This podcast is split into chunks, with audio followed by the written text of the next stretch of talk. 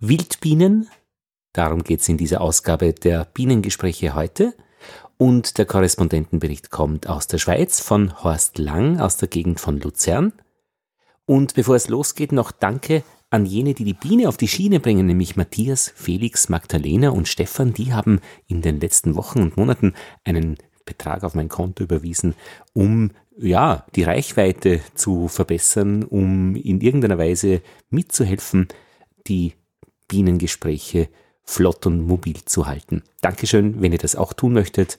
Auf der Website bienenpodcast.at gibt's einen Link, bring die Biene auf die Schiene. Bienenpodcast ist immer kostenlos, aber ich freue mich natürlich drüber. Bienengespräch Nummer 62. Lothar Bodingbauer begrüßt euch. Wir haben Mitte November 2020 und ja, der November mit dem hohen Nebel. Die Bäume sind schon weitgehend ohne Laub und ich stehe da mit dem Gerald Hölzler im Schwarzenberggarten in Wien. Hallo Gerald. Schönen guten Morgen. Danke für die Einladung. Das ist echt nett, dass du kommst, weil du bist nämlich Wildbienenexperte ähm, ich weiß nicht, wir können gerne noch über die Details reden, weil wenn man dich richtig vorstellt, äh, sind deine Fachgebiete Taxonomie, die Faunistik und die Autökologie der österreichischen Wildbienenarten mit Schwerpunkt Ostösterreich und die angrenzenden Länder. Das dürfte Ungarn sein, oder? Das ist äh, oder? nämlich Ungarn, aber eigentlich überall, wo ich hinkomme. Ja. Auf Tages- oder Mehrtagesexkursionen oder auch auf, auf Urlauben, so wie Kollegen das auch weltweit machen. Ja. Und dein sogenannter taxonomischer Fokus sind die Arten der alten Welt der Gattung Xylocopa, die Holzbienen. Das sind die großen Holzbienen, das sind sehr, sehr robuste Tiere, die in aller Regel so groß sind, wie wenn man sich im Frühjahr eine Hummelkönigin vorstellt. Also von Daumenendglied groß. In Asien und in Afrika gibt's einfach riesige Tiere, aber die gibt's natürlich in der neuen Welt auch. Aber da bin ich nicht so firm und noch nicht so zu Hause. Man ist ja ständig am Lernen. Mhm. Innenwildbienen noch einmal speziell auf eine? Ja, das ist, das ist meinem ersten Besuch, ähm, also meinem ersten fachlichen Besuch am Naturhistorischen Museum Wien geschuldet, äh, wo ich dank des damaligen Kurators Stefan Schödel ein bisschen hineinschnuppern durfte.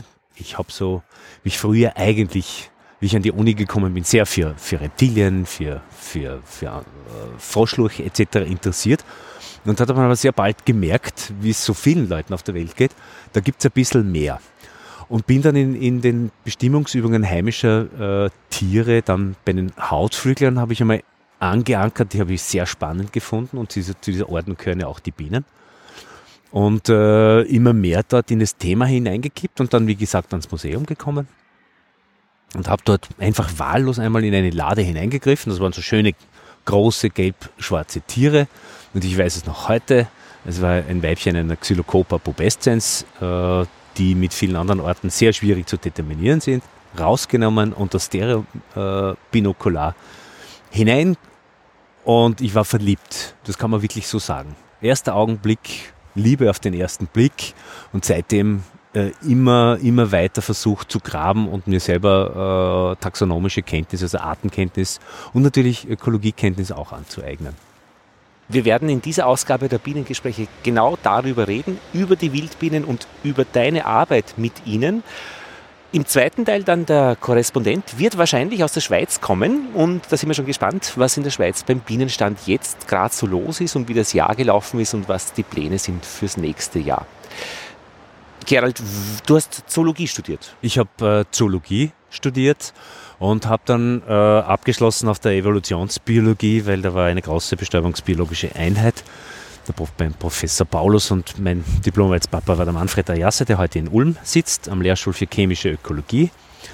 Ähm, ich habe mir Duftstoffe angeschaut, zwar jetzt nicht äh, im Zusammenhang Blüten und Bienen, aber es war gerade das Thema über wespenbestäubte Orchideen. Frei ein ebenso spannendes Thema, weil Orchideen einfach chemisch-optische Trickser sind. Und ich habe mir da die, die Ständelwurzel angeschaut, drei Arten miteinander verglichen und Tests gemacht mit, mit Wespen, weil die einfach von Wespenhaupt bestäubt werden. Also ganz kommune Wespen wie Vespula germanica oder vulgaris. Mhm. Du bist aus äh, der Steiermark, aus Murau, 800 Ja. Meter Seehöhe. Da ist schon ein bisschen waldig und schon fast gebirgig. Ja, unser Hausberg der Greim ist so 2484 Meter, glaube ich, wenn ich mich recht erinnere, hoch. Da ist man schon eher im, im, im Gebirgigen unterwegs, aber ich lebe mittlerweile seit fast 30 Jahren in Wien, sage aber immer noch, dass ich ein Steirer bin, der halt in Wien lebt. Aber wie wächst man dort auf? Es ist ein bisschen abseits der großen Verkehrswege. Aber wie kommst du da mit der Natur in Verbindung? Also wir als Kinder, ich bin ja in einer relativ großen Siedlung äh, aufgewachsen und bei uns war das ganze Jahr eigentlich egal, fast nahezu witterungsabhängig, außer in den wirklich kalten Wintertagen des 1970er Jahre, wo wir dann rein mussten, weil es auch schon mal minus 20 Grad für ein paar Tage haben konnte. Wir sind eigentlich aufgewachsen so als kleine Bande, so eine Gruppe vielleicht von 15 Kindern unterschiedlichen Alters und wir waren den ganzen Tag draußen. Also das gab es kaum, außer eben für Hausübungen zum Lernen Ja. gab es kaum, dass wir ähm, irgendwo drinnen gesessen sind oder Fernsehen geschaut haben. Computerspiele gab es eigentlich noch nicht. Ja. Habe ich bis heute auch keinen wirklichen Berührungspunkt, trotz spielender Neffen. Und wenn es dunkel wird, nach Hause kommen. Das war schon von den Eltern Im wahrscheinlich. Sommer 22 Uhr, wenn es schon richtig finster war, die Mutter, wo seid ihr denn, Buben, kommt rein. Ja. Handy gab es nicht, also keine lange Leine.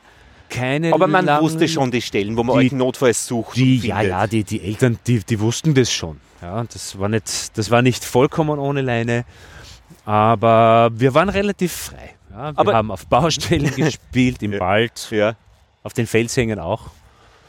Und natürlich auch Blödheiten gemacht. Ja, schon, das gehört auch dazu. Also ich erinnere mich an meinen Freund Georg Wimmer, der ähm, mit ihrem Pony unter der Wäscheleine durchgeritten ist am Abend.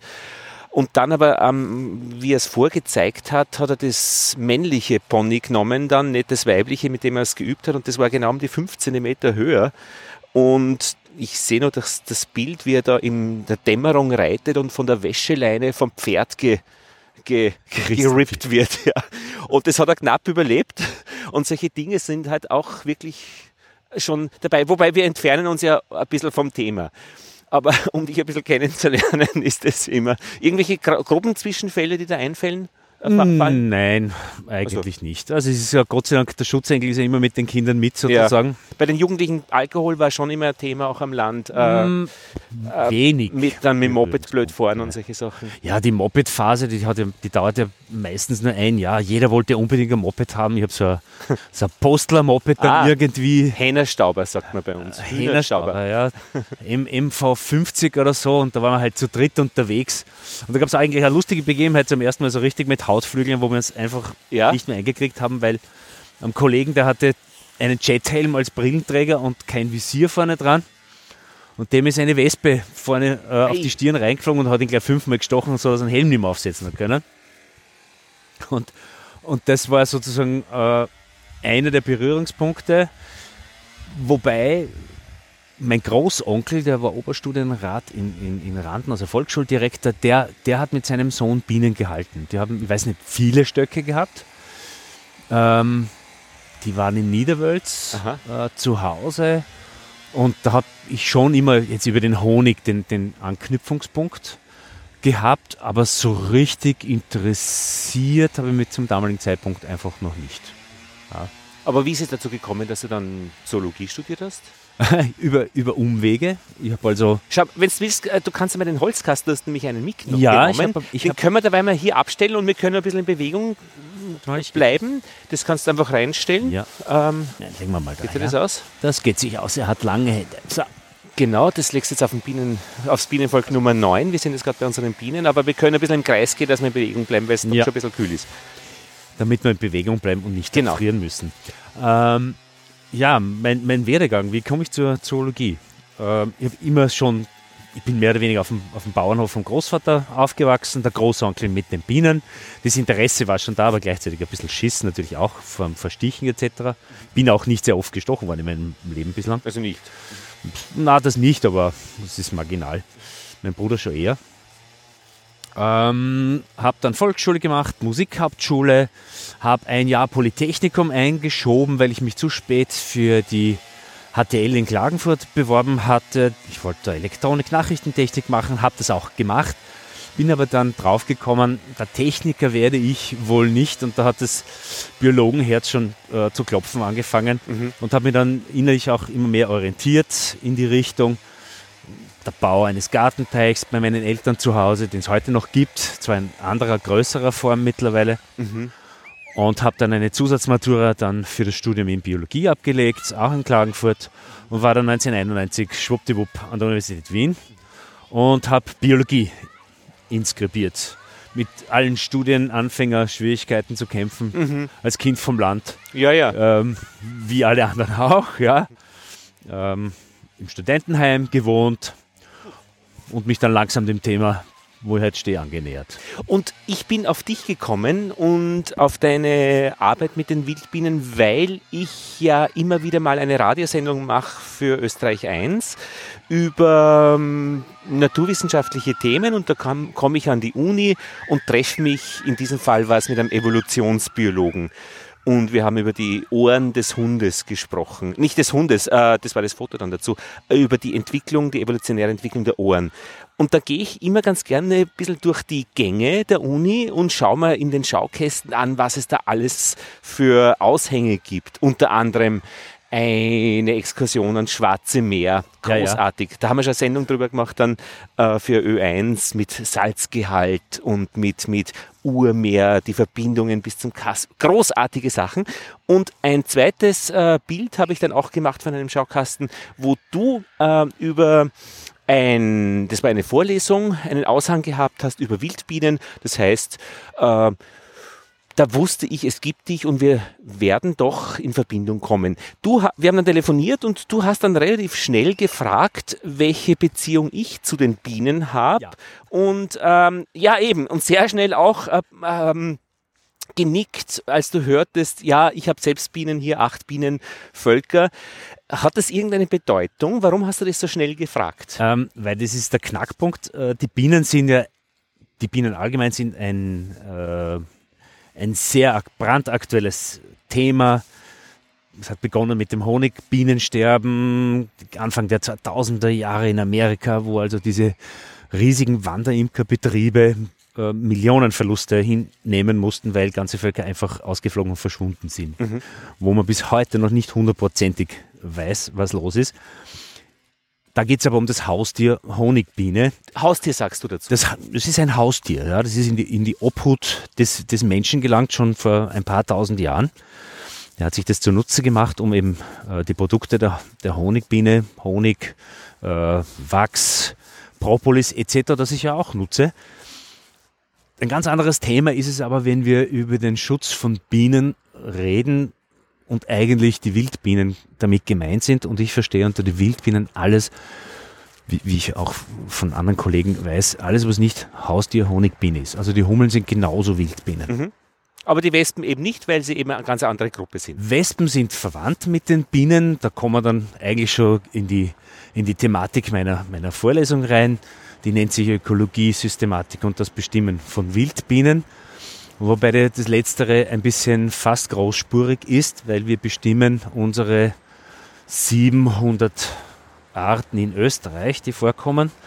Nicht bis auf das Artniveau, sondern nur auf das Gattungsniveau. Aha. Und da reden wir von derzeit 45 Gattungen. Vor zwei, drei Jahren waren es noch 49.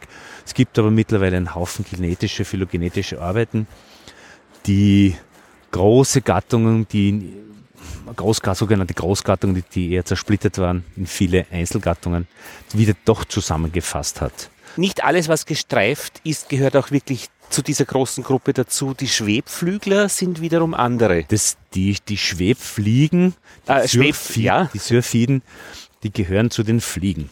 Mhm. Und wie weit sind die Fliegen entfernt von der, der ganzen Bande? Das ist zwar auch eine dieser, dieser vier großen, megadiversen äh, Ordnungen bei den Insekten. In meiner Vorlesung, warum ich die Vorlesung überhaupt mache, ich möchte einen Schritt zurückgehen. Okay. Ähm, wir, wir sehen derzeit äh, im universitären Betrieb, die Forschung läuft immer mehr in Richtung Gerätewissenschaft. Die die Genetik äh, entwickelt immer bessere Methoden und daher ist man der Meinung, man könnte auf Artenkenntnis oder generell auf organismische Biologie eigentlich verzichten. Dieser Meinung bin ich absolut nicht, denn äh, seit über 200 Jahren arbeiten und werkeln Profitaxonomen oder auch Amateurtaxonomen. Das sind also Leute, die Taxa, in dem Fall Arten beschreiben oder auch systematische Gruppierungen wie Gruppen, Familien etc.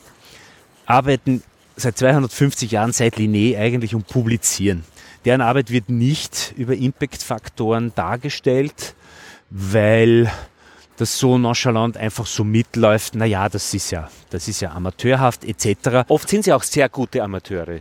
Amateure heißt ja Liebhaber und die, die Leute, die das betreiben, die sind wirklich sehr, sehr gut. Die haben eine Artenkenntnis. Man muss sich vorstellen, diese Leute kennen aus dem FF, ohne nachschlagen, ohne was äh, nachlesen zu müssen, so nicht nur den, die, die, die taxonomischen, die, die, die äußerlichen Merkmale dieser Arten, äh, die, sie, die sie bearbeiten. Sie kennen das in beiden Geschlechtern. Sie kennen die Ökologie, sie kennen das Vorkommen, sie kennen die Verbreitung etc.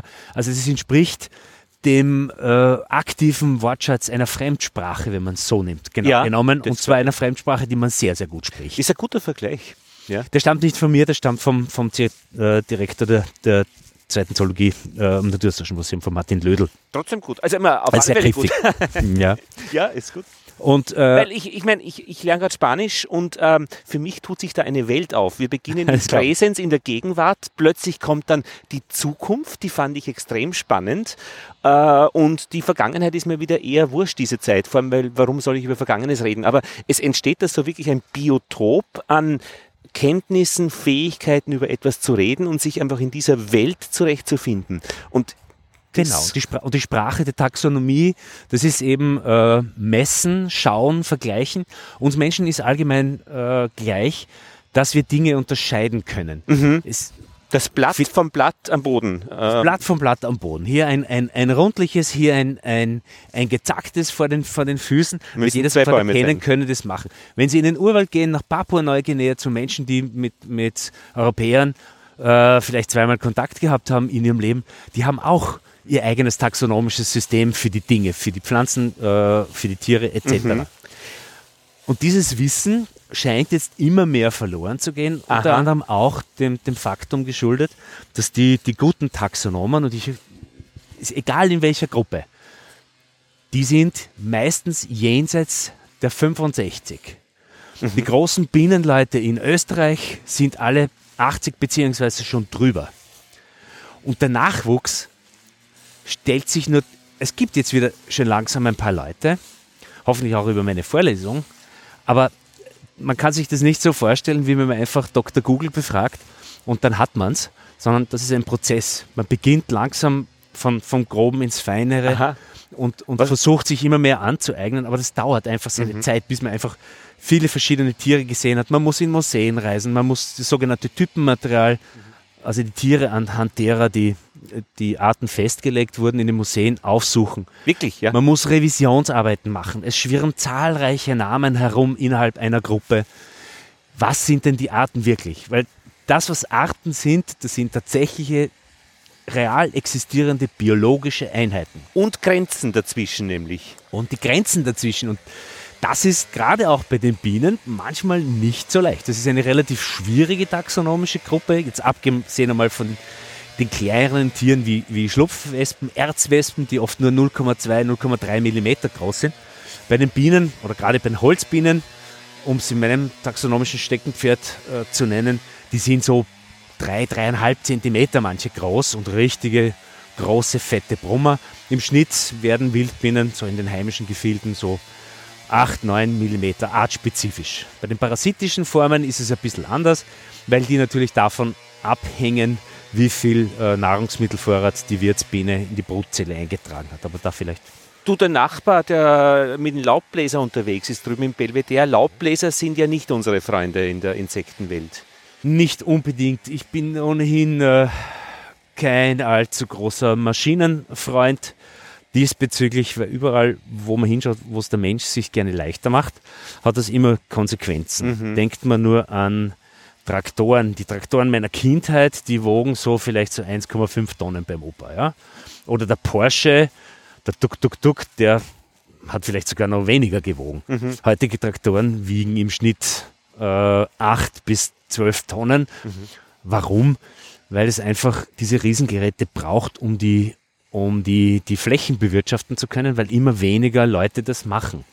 Aber ist es ein zweiter Trend, äh, dass man schon ganz kleine Module hat, die da so individuell quasi jedes Pflänzlein äh, gießen, jeden nur, wenn es notwendig ist? das wird der Landwirt vermutlich anders, mhm. anders sehen, aber abhängig von dem, was er, wie er mhm. ausgerichtet ist. Du, na, warte, jetzt sind wir gerade noch bei der Taxonomie. Äh, du sagst, also das ist eigentlich nicht mehr schick bei jungen Menschen, dass man sich damit wahrscheinlich auch viele, viele Stunden auseinandersetzt. Aber ich muss jetzt schon nachfragen, warum macht man das? Weil zurück 200 Jahre, na gut, da gab es nicht viel zu tun. Was hat man denn gemacht? Man hat die äh, Grenzen und die Gemeinsamkeiten und Unterschiede dieser Tiere bestimmt. Äh, an langen Abenden und im Winter äh, das angeschaut, was man gesammelt hat. Ähm, na klar hat man es auf Optik gemacht äh, und auf, auf Unterschiede und man hat Gruppen gebildet und dann hat man eben diesen Stammbaum des Lebens entwickelt. Aber ich meine, braucht das wirklich noch wer? Die, die Taxonomie als, ja, als äh, also, wissenschaftliche Tätigkeit? Ich denke schon. Wer, wer sagt denn dem Genetiker, was es für eine Probe ist? Ja, ist doch egal, hätte ich gesagt. Also, dass die Tiere einen Namen haben, ich finde, das ist ein bisschen so eine biblische Geschichte und die man den Kindern gerne erzählt. Aber. Ja, das liegt im menschlichen Bestreben, einfach alles ordnen und systematisieren zu wollen. Ja, aber mit so viel Zeitaufwand sollte man nicht irgendwie etwas anderes machen? Wie leben die Tiere? Wie kann ich sie schützen? Äh, was kann das ich läuft, sonst mit ihnen das, anfangen? Das läuft für mich unter dem Begriff integrative Taxonomie ohnehin, äh, ohnehin ganz eng zusammen. Denn ähm, es gab so einschneidende Erlebnisse jetzt in, in meinem Biologenleben. Mhm. Das, das, eine war zum Beispiel, äh, ich habe für den, für den Kollegen Florian Schistel, der ist heute Professor an der ETH in Zürich am Geobotanischen Institut, der hat sich auch mit Orchideen beschäftigt und der war auch, eigentlich auch immer äh, sehr, sehr an, an den Bienen interessiert, hat auch gesammelt, damit man so ein bisschen einen Überblick über die Arten äh, auch bekommt und hatte einige Insektenkästen voll Material und gesagt, du, äh, ich komme nicht dazu. Magst, magst, du dir das nicht, nicht einmal anschauen? Ja, magst, magst du nicht einmal bestimmen? Und da habe ich gerade erst so begonnen. Es gab gerade neue äh, gute deutsche Bestimmungsliteratur, weil die Bestimmungsliteratur ist auch weit verstreut. Ja? Mhm. Je seltener die Gruppen sind, desto, desto verstreuter ist es und manchmal gibt es fast gar nichts außer der ersten Beschreibung. Mhm. Und ich habe so knapp 2000 Viecher durchbestimmt und äh, der Florian hat ja wohl gewusst, dass ich eben noch Anfänger bin und hat das Material dann dem Kollegen Karl Mazzucco äh, gegeben, der äh, mich dann seinerseits kontaktiert hat äh, und mich gefragt hat, woher ich den Bienen bestimme. Ich bin Anfänger, ich habe jetzt äh, gerade erst angefangen, er will mich kennenlernen.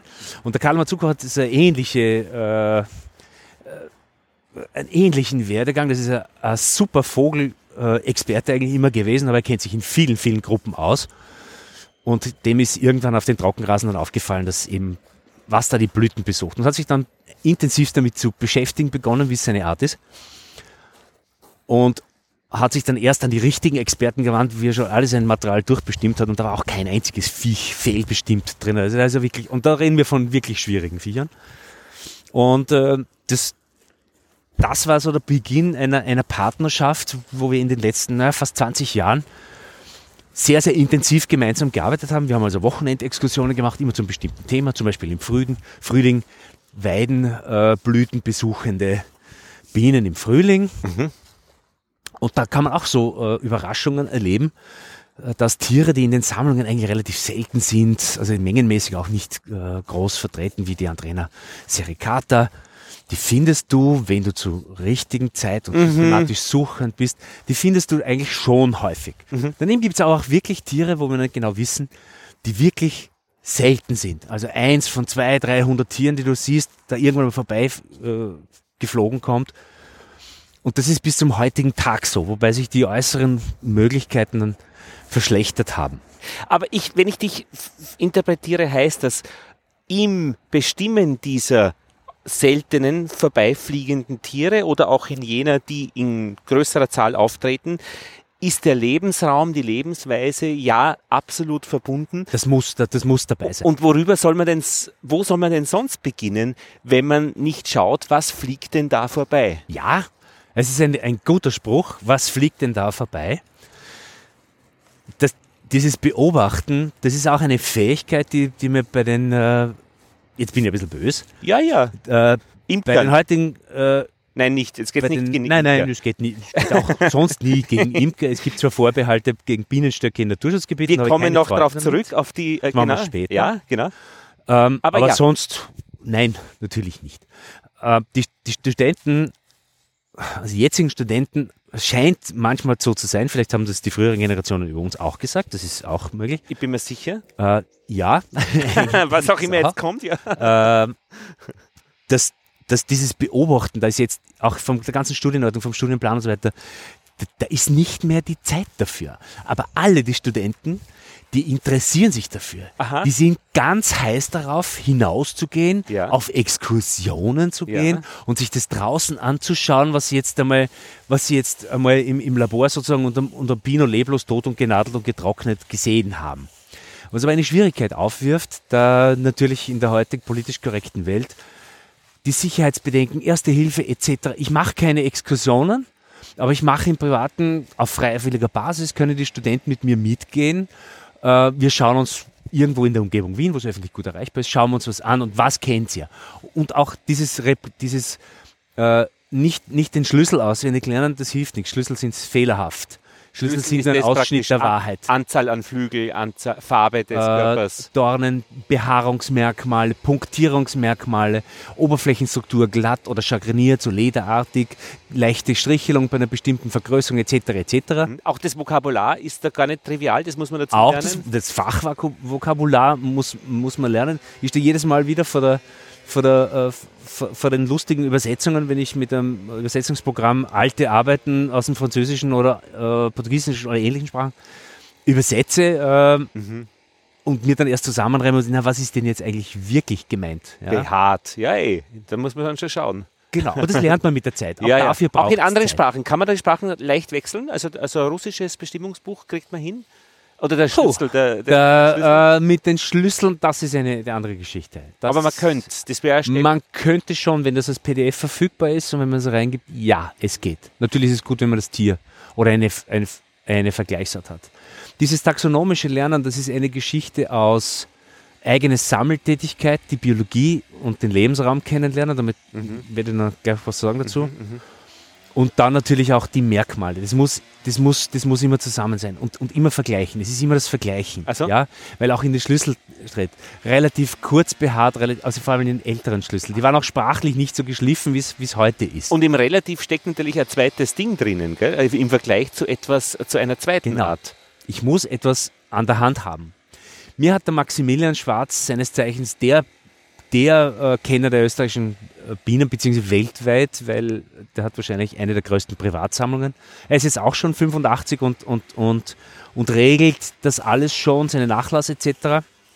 Und, und gibt Sammlungsteile her. Ich habe von ihm seine, seine Holzbienensammlung geschenkt bekommen. Das hat mich wahnsinnig gefreut, weil das ein äußerst großzügiges Geschenk ist. Das waren auch fast 1000 Tiere.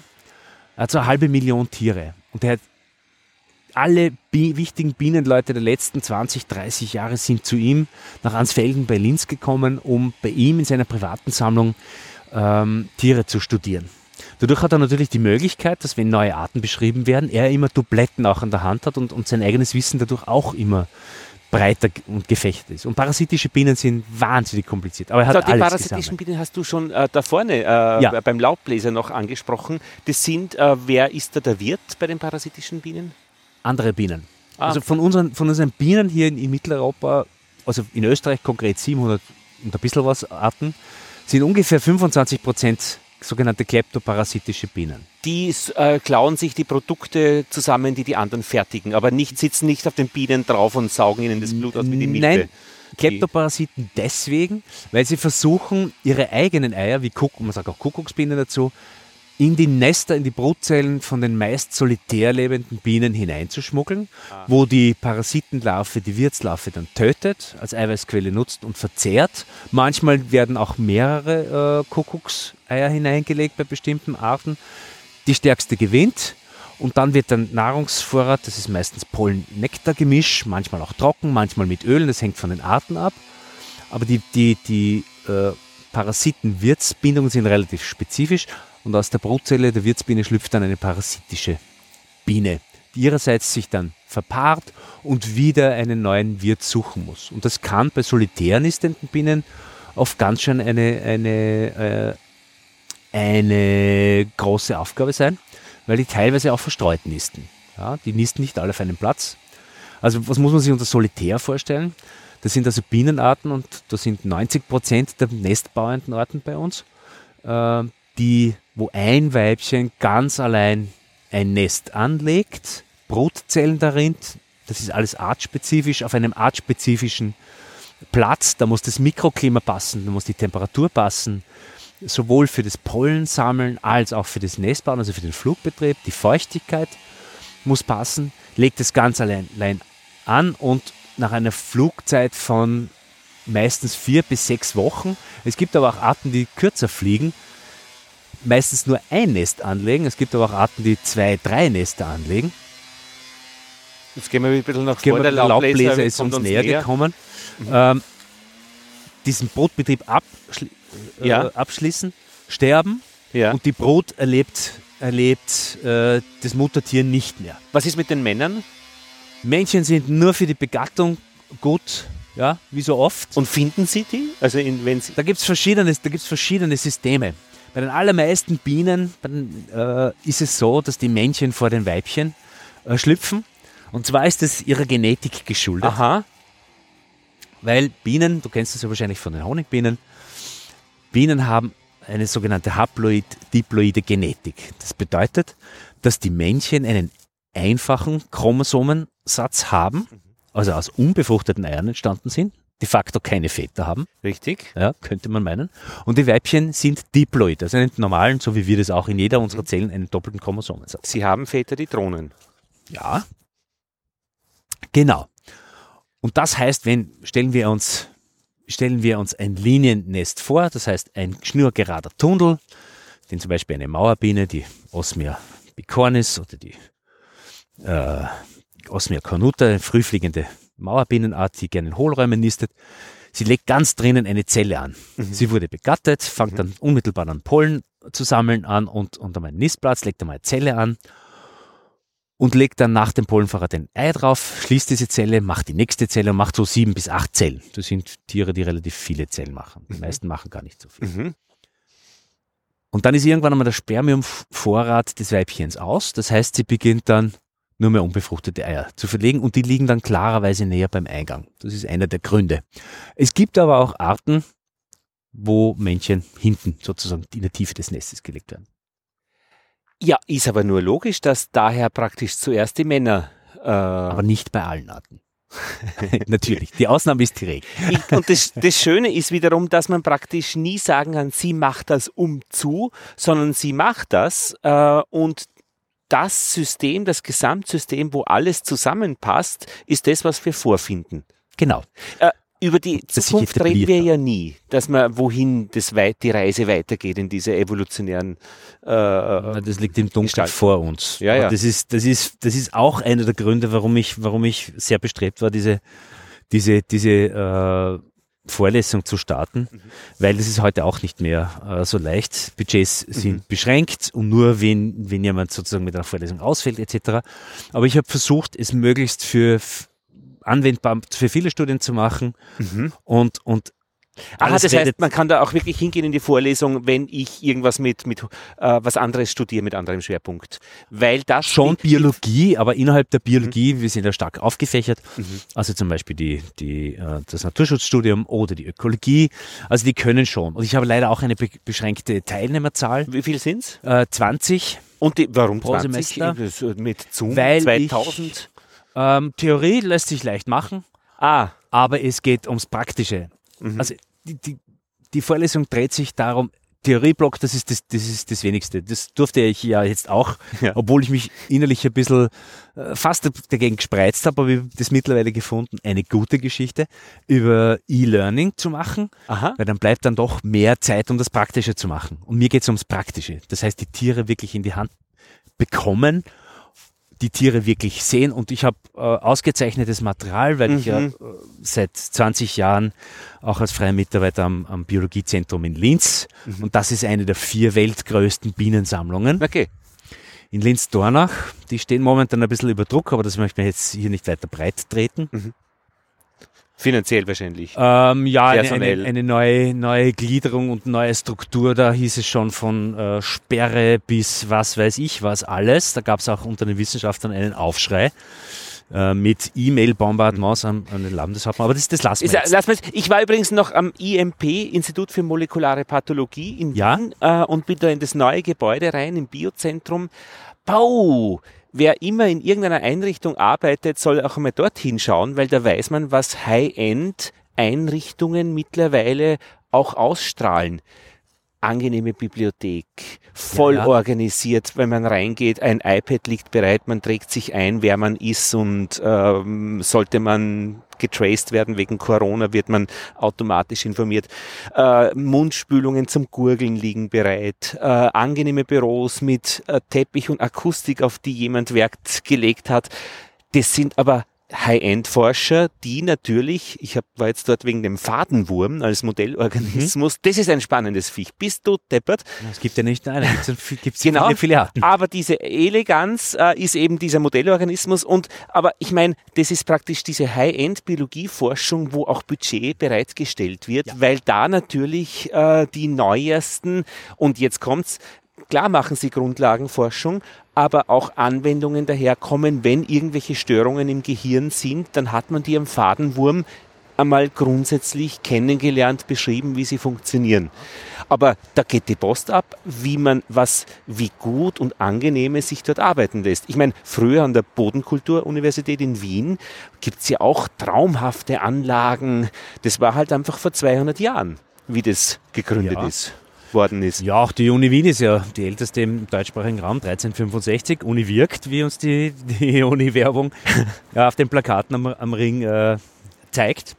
Ähm, Und wenn jetzt gewisse eben Bieneneinrichtungen, äh, wo irgendwo ein, ein regionaler Cluster ist mit überregionaler Bedeutung, vielleicht in, an Bedeutung verliert, äh, dann ist es wahrscheinlich eben ähm, Aber, aus, Ja. ja. aber ausgerechnet in Zeiten, ausgerechnet in Zeiten, wo äh, Wildbienen als Ökosystem Systemleister einen dermaßen Hype erfahren wie noch nie, weil den Menschen endlich aufgeht, okay, wir können Ja. wahrscheinlich nicht, Ja, vor allem auch die Wildpflanzen, nicht einfach bestäuben. ja, ja. So wie in China, die auf Mhm. die Birnbäume raufsteigen, die Chinesen. Das ist Wahnsinnsarbeit.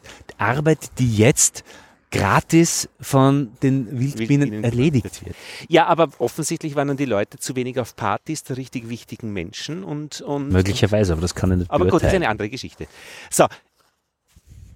Integrative Taxonomie Genau. war das letzte an dieser Und- Stelle in des Kreises. Biodiversität Aha. wollte ich noch ansprechen, warum ich es mache. Ja, genau. Alle reden Biodiversitätskrise, wir kennen ja nur 20 Prozent der Arten, sprich, wir reden wahrscheinlich von 6,5 bis 8 Millionen Arten, die uns schneller aussterben, als wir sie jemals erforschen Mhm. Kennengelernt haben. Und da liegt ein großes Manko drinnen, jetzt als Vergleich zu dem, was du gesagt hast, High-End-Forschung an Modellorganismen, wir kennen das Viech in- und auswendig, In und Zelle, auswendig. Oder man lernt es halt kennen. M- Ja? Man lernt es halt kennen. Das ist so, so der Antrieb, was, was was Gutes ist. Mhm. Was wir nicht kennen, ist uns mehr oder weniger auf, auf gut Wienerisch gesagt wurscht. Aber genau darin liegt ein Problem, ja. weil wer sagt denn, und das hat sich schon bei etlichen Dingen herausgestellt, in, gerade in den letzten zehn Jahren, eben aufgrund der verfeinerten Technologie, gerade in der Mikrobiologie auch, wer sagt uns denn, dass nicht genau in diesen Tieren und in anderen Tieren auch, und das lässt sich eben nicht so äh, über einen Kamm scheren und, und einfach niederschmettern, dass uns nicht genau diese Tiere auch wirtschaftlich nützlich sein können. Jetzt einmal abgesehen von ihrer Bestäubertätigkeit, da geht es um, die In- da geht's um die molekulare Ebene, weil dort, da reden wir auch von Biodiversität. Beim Blutegel hat man gefunden, dass der Blutegel vielleicht aus mehreren kryptischen Arten besteht und dass möglicherweise dieses Hirudinin, das er beim, beim Biss zum Blutsaugen um die Gerinnung äh, zu verhindern, dass sich auch dieses, dieses Hirudinin, das in der Medizin eingesetzt wird, bei den kryptischen Arten möglicherweise auch für Leute, die das nicht vertragen, weil die gibt es nämlich auch, mhm. auch einsetzbar wäre. Das heißt, wenn wir diese Möglichkeiten nicht kennen, nicht mhm. untersuchen, dann schließen wir etwas von vornherein aus, von dem wir noch gar nicht wissen, dass es existiert. Ja, aber in die Nützlichkeitsdiskussion würde ich gar nicht reinsteigen in der Geschichte, weil Nützling, Schädling, Lästling, das sind schon Begriffe, die, die die.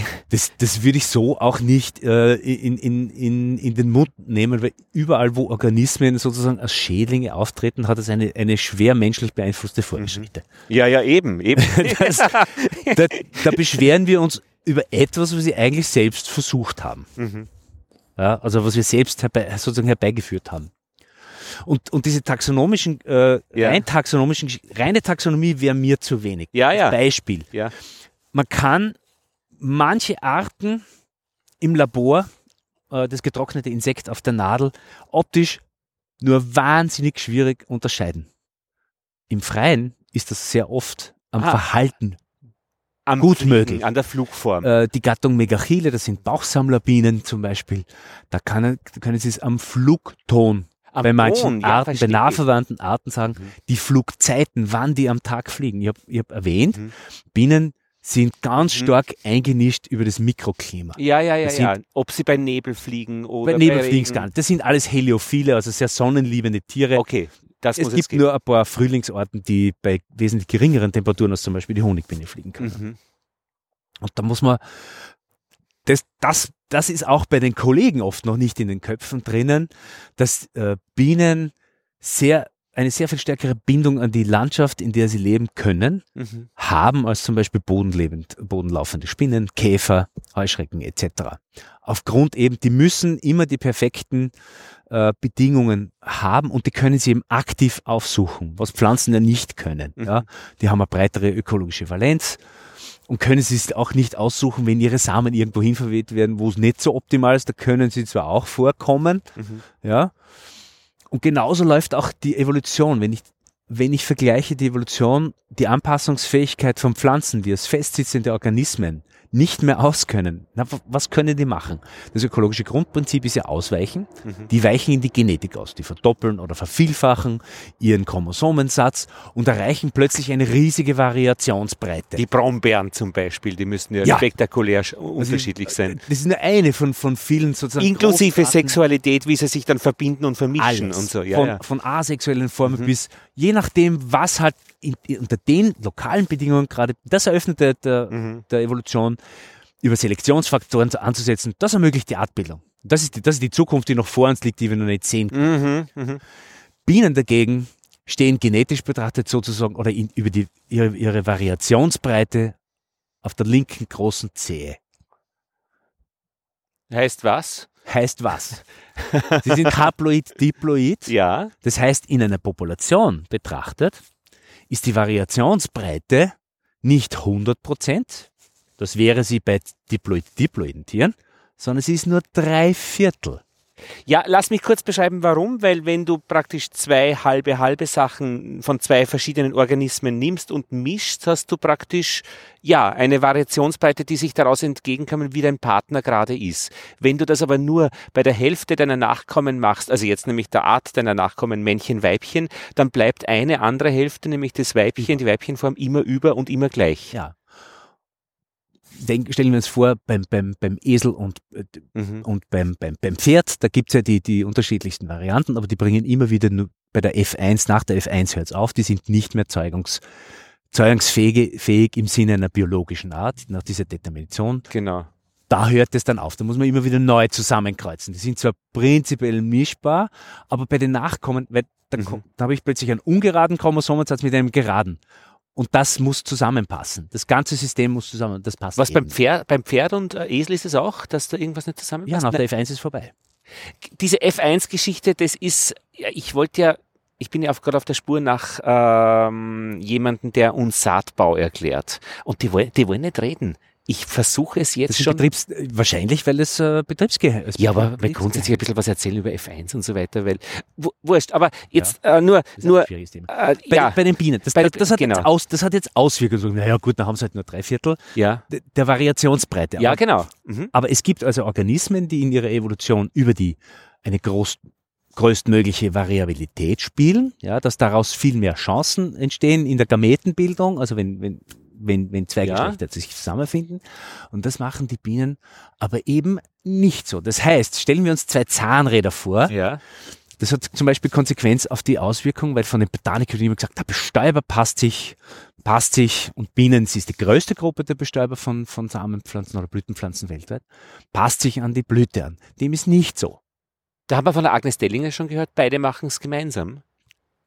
Sie machen es gemeinsam, aber die Fähig, die genetische Fähigkeit für, ist bei den Pflanzen eine viel größere als bei den Bienen. Ja. Die adaptieren langsamer. Bei denen ist aber wieder ein, ein anderer Modus und das hat der Karl Mazuko in seiner Arbeit 2007, ich muss immer wieder auf ihn Ja, ja. zurückkommen, weil das ist leider irgendwie fast ein bisschen untergegangen. Aber das ist einfach, das ist einfach epochal, was, was er eigentlich herausgefunden hat und weil es auch so gut auf den Punkt bringt. Nicht der Bestäuber passt sich an, sondern die Blütenpflanzen. Die, die Art, die Artbildung bei Bienen ist, kann zum Teil sprunghaft sein, wenn sie zum Beispiel von einer, durch, durch eine Punktmutation im, im Körper eines Weibchens Mhm. zum Beispiel auf eine andere, wenn es um oligolektische, also streng spezialisierte Bienen geht, hinsichtlich des Pollens, wenn die auf eine andere Blütenpflanze wechseln kann. Der schmeckt praktisch etwas anderes, weil sie Schmeckt etwas anders. Das hat- auch mit, dem- mit dem Entgiftungssatz der Bienen was zu tun. Entgiftungssatz. Entgiftungs Das habe ich jetzt gerade einmal wo gehört, dass das ja eigentlich auch belastend ist, das, was sie fressen bei diesen Eiweißen in den Pollen. Da braucht man Entgiftungsmechanismen. Alles, was Pflanzen, was will die Pflanze? Sie will überlegen. eine sichere Bestäubung sicherstellen. Mhm. Das heißt, Pollentransport von A nach B. Mhm. gleichzeitig aber so wenig Pollen als möglich überhaupt hergehen müssen. Dafür, weil Pollen enthält Aminosäuren, Aminosäuren enthalten Stickstoff. Stickstoff ist ein, ein reduzierender Faktor. Und was ist, äh, was heißt reduzierender Faktor? Anstrengend für die Pflanze, oder? Na, ist, schwi ist schwierig zu bekommen. schwierig zu bekommen. Und ja? der Weil Hase die soll, nehmen den aus dem ja. Boden aus. ja, ja, Ja. Und der Hase soll auch noch wegbleiben. Das ist ein, ein, Neben, ein Nebenprodukt sozusagen, Mhm. wenn das Wirbeltier auch noch fressen kann. Ja, Entgiftung. Entgiftung. Bienen haben generell, Mhm. sind schlechte Entgifter, weil sie nur, nur wenige Basenpaare im Vergleich zu Käfern oder Fliegen haben, die für die Entgiftung zuständig sind. Deswegen sind sie auch eigentlich gut Zeigerorganismen. Sie sind sehr empfindlich. Warte, wir kommen noch mal kurz zu dieser Stelle. Warum ist es jetzt, äh, dieses Wort Gift äh, da plötzlich aufgetaucht? Weil die Pflanzen sagen, so möglichst äh, wie wenig Pollen möchte man gerne hergeben. Das ist, das ist äh, eine Geschichte, die möglicherweise nicht so viel mit die Bienen, die auch zum Beispiel beim Hahnenfuß, ja, die Chrysostoma äh, florisonne, deren Larven können den Pollen äh, fressen. Ja, die haben offenbar, die haben offenbar etwas entwickelt Mhm. über die Jahrmillionen, was ihnen ermöglicht, diesen giftigen Pollen verdauen zu können. Andere Bienen kennen das nicht. Und bleiben daher weg vom Hahnenfuß. Ja, und sie können, sie. sie können, äh, die haben eine ganz enge Bindung dran, äh, weil an anderen Pollen gehen sie teilweise ein oder werden nur mickrig oder haben, haben alle möglichen Mhm. Schäden etc. etc. Mhm. Das haben sich ein paar Leute schon angeschaut.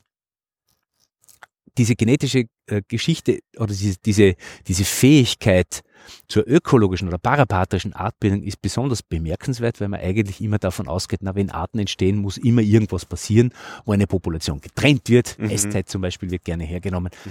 Eiszeit und dann kommen sie wieder zusammen und dann stellt sich heraus, können die noch miteinander? Gibt es Schranken zwischen Mhm. Barrieren, Verhaltensnatur, genetische Natur, was auch immer, wo, womit, äh, womit dann eine Trennung gerechtfertigt ist. Hier bei der parapathischen oder ökologischen äh, Artbildung wäre es dann möglich, dass Arten nebeneinander sich zu Arten entwickeln. Ja. Das ist zum Beispiel so eine Vorstellung bei dieser Efeu-Seidenbiene, die jetzt auch seit, seit doch über 13 Jahren in Österreich, äh, wir haben die gefunden, hier ist. Die kommt aus einer, aus einer Seidenbienengruppe, wo die Ausgangsart verm vermutlich, also die Coletes succinctus, auf Heidekraut ist. Heidekraut äh, ist ein Sandgebiet, äh, Pflanzerl. Das kommt nur sehr verstreut vor, während der Efeu nahezu überall in ganz Europa äh, Mhm. vorkommt. Und wenn man sich das jetzt vorstellt, da ermöglicht es jetzt durch eine, eine Mutation ist es ermöglicht, ein, einem, einem Weibchen dort an dieser Stelle Pollen zusammen und die Verbreitungs- und Ausbreitungschancen sind riesig. Wenn du auf Efeu umsteigst. Wenn's, wenn die auf Efeu umsteigen. Sie lässt die Parasiten hin, zum Beispiel.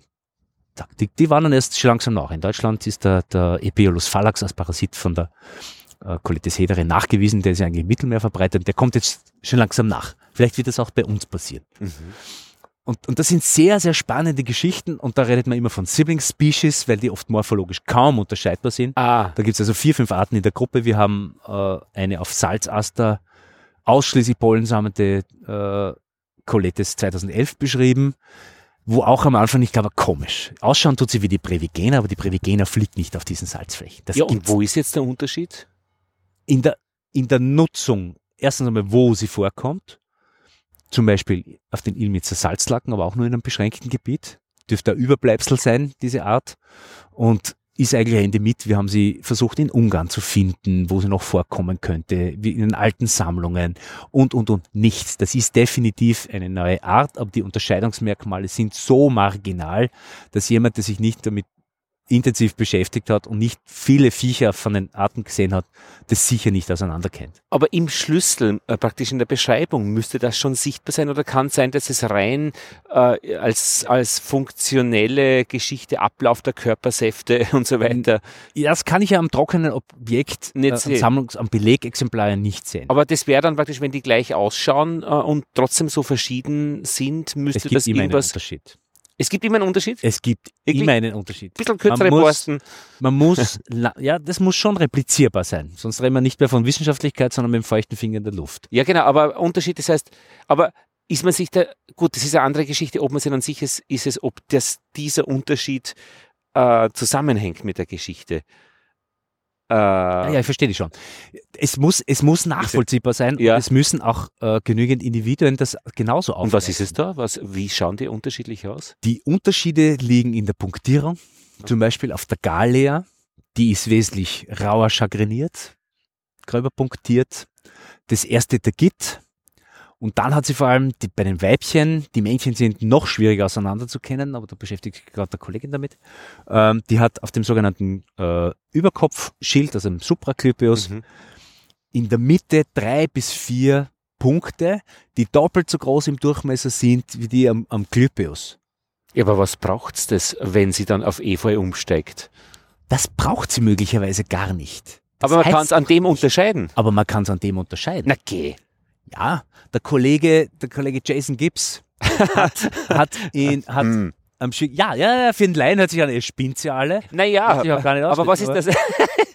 aber was ist da genau? Ich meine, Tatsächlich, in der Taxonomie ja. reden wir von taxonomischen Merkmalen. Ja, ja, eh. Und das, heißt, wir lassen die Physiologie ja, völlig weg. weg. Wir können messen. Ja. Wir vergleichen in der Färbung, in der Struktur. Es geht um, nur um Und die Struktur. Theoretisch könnten es ja dann, wenn man mehr darüber weiß, diese drei Punkte dafür zuständig sein, dass der Kontakt mit Außerirdischen gut funktioniert. Die drücken nämlich einen blauen Knopf und dann kann die zum Efeu fliegen. Und das kann man nicht ausschließen ist jetzt das ein bisschen an den Haaren herbeigezogen, ja, ja. aber ich meine, ja, ja, aber, ja, aber formal richtig. Ja. ja. formal richtig.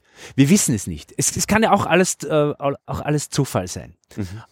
Aber ich sage deswegen, weil, weil ich es weil ich's einfach schon erfahren durfte, dass es tatsächlich so ist, bei meinen Holzbienen und so weiter. In gewissen Gruppen kenne ich mich schon besser aus und, und nicht alles, was in Schlüsseln steht, charakterisiert das ganze Tier. Das ist nur ein, ein ganz ein winziger Spalt, wo man, mhm. das ist halt das, was vermeintlich am charakteristischen ist. Wenn man sich die Viecher dann genauer anschaut, kommen noch andere Dinge zu. Ja, aber dieses Flug- und Brummverhalten zum Beispiel, das steht dann auch in den Büchern irgendwo drinnen? Nein. Ja, das ist ja dann nur in deinem Kopf. Ich meine, nicht, nicht, Richtig. ist ja nichts Schlechtes, aber, aber, aber. Richtig, kann ich selber nur an jemand Interessierten tradieren, der das dann auch sieht und erkennt, aha, ist so. aber der Bearbeiter, der taxonomische Bearbeiter in, in, in, in seinem Labor beim Binokular, der ist ja, mhm. dem ist das ja nicht zugänglich. Mhm. Jetzt hätte ich noch. Äh, leben die Viecher nicht mehr. Ähm, Jetzt schwirrt der Kopf. Ich meine, schwirren ist gut, ja.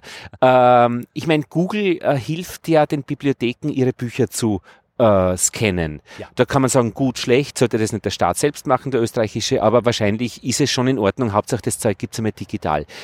Wäre es ja eigentlich interessant, dass man all diese Arten, die jetzt bei dir auch in der Kiste bei unserem Bienenstand eben sind, ähm, in der praktisch Dreidimensionalität scannt und zumindest einmal dann als, als, als drehbares Ding ins Internet stellt, da ist doch Platz für alles. Warum gibt es das? Gibt es für Einzelindividuen, zum Beispiel vom Museum Berlin, gibt Mhm. es da schon, da ist eine, eine, eine große Pompelide, wenn ich mich richtig erinnere, die In ist aber drei Serie- Zentimeter. in Serie scannen, dass man Aber wir reden hier von, alles.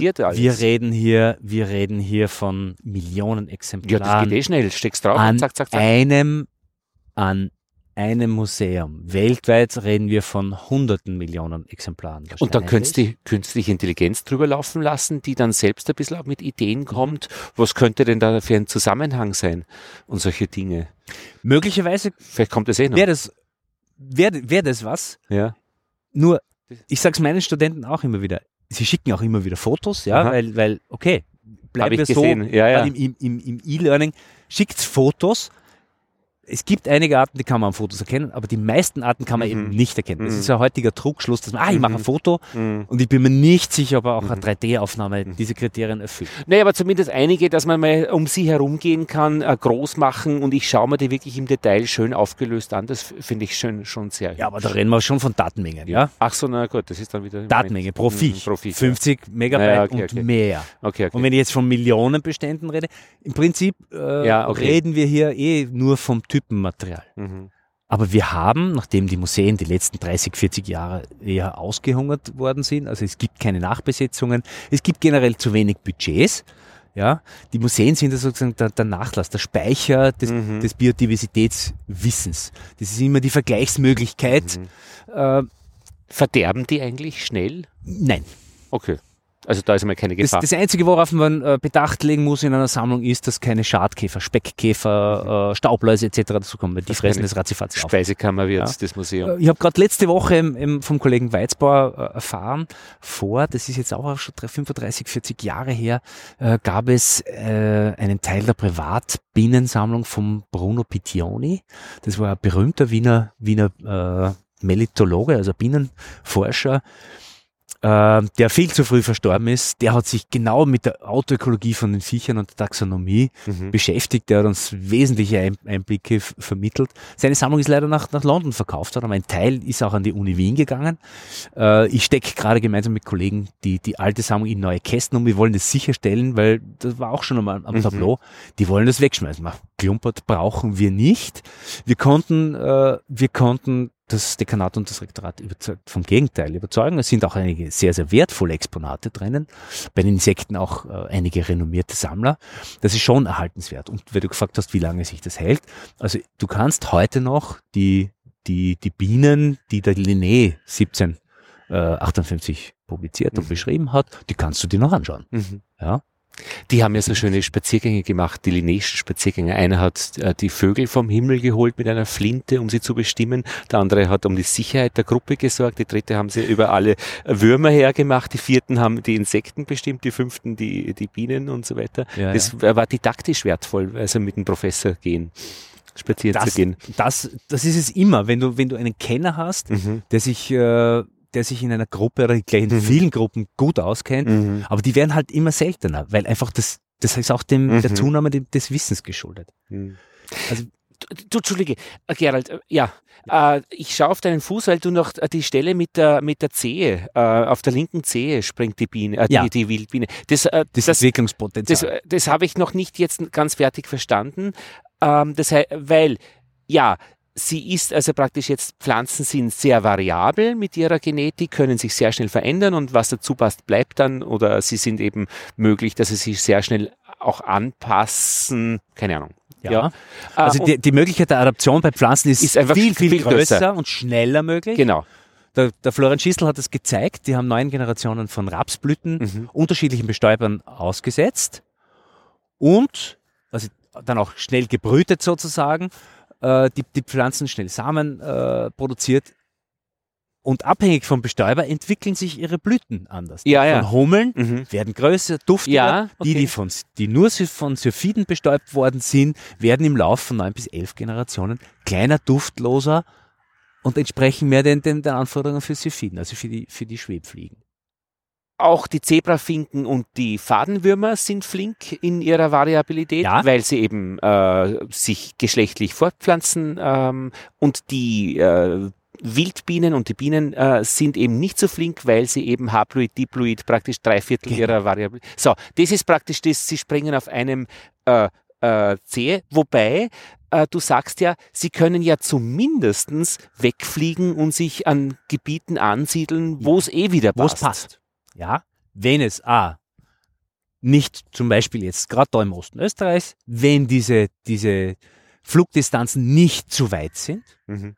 ja, also die Fragmentierung der Landschaft, Ja, dazu genau. sage ich aber Mhm. gleich noch was, dann findest du an einem Platz plötzlich ganz seltene Orten, weil eben dieses Mikroklima so passt. Die sind sehr stenök in ihren Ansprüchen und die, die finden es auch. Aber die, die Möglichkeit muss gegeben sein. Und wenn eine Landwirtschaft sehr, sehr, inten, Landschaft Mhm. sehr, sehr intensiv bewirtschaftet wird, dann fehlen diese Stepstones. Ja, ja. Die Bienen haben aber aufgrund genau ihrer Genetik einen, einen wesentlichen Vorteil haben sie schon. Mhm. Sie sind inzuchtresistent. Ja. Inzucht äh, bei kleinen isolierten Populationen ist ein bedeutendes Problem, weil, sich, weil es dann zu einer Anhäufung von, von äh, beziehungsweise einem, einem Verlust von Poten Evolutionspotenzial, also durch einen Verlust von Allelen kommt. Das ist bei Bienen nicht gegeben. Sie können nicht was verlieren, was sie ohnehin nicht haben. Allele heißt im Endeffekt äh, braune Augen, blaue Augen, grüne Ja, Augen, solche Die Geschichten. Ausbildung. Ja. Warum ist das, diese Haploidie, Diploidie so interessant?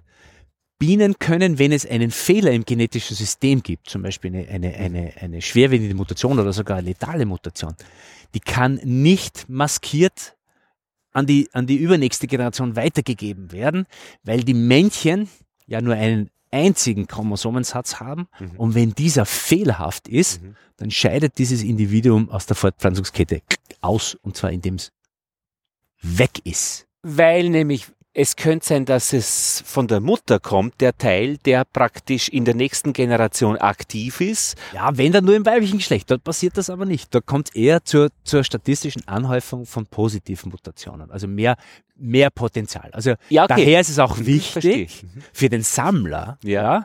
weil wir, ich sammle nicht um des Spaßes willen. Ich habe Ja. zwar zu Hause sicher 12.000, 13.000 äh, Individuen in meiner Sammlung, ja, über 20 Jahre gesammelt, aber ich sammle nicht an einem Fleck hunderte Weibchen, sofern die überhaupt fliegen, sondern ich nehme, wenn ein Tier jeweils mit, wenn da noch 20, 30 herumfliegen. Das kann ich vertreten. Mhm. Also nicht mit dem Kescher wild schlagen, weil da lernt die, lernst du eh nichts Mhm. dabei, sondern du lernst übers Beobachten, an den Mhm. Blütenbindungen und so weiter oder bei den Nistverhalten, was man ja relativ selten beobachten kann.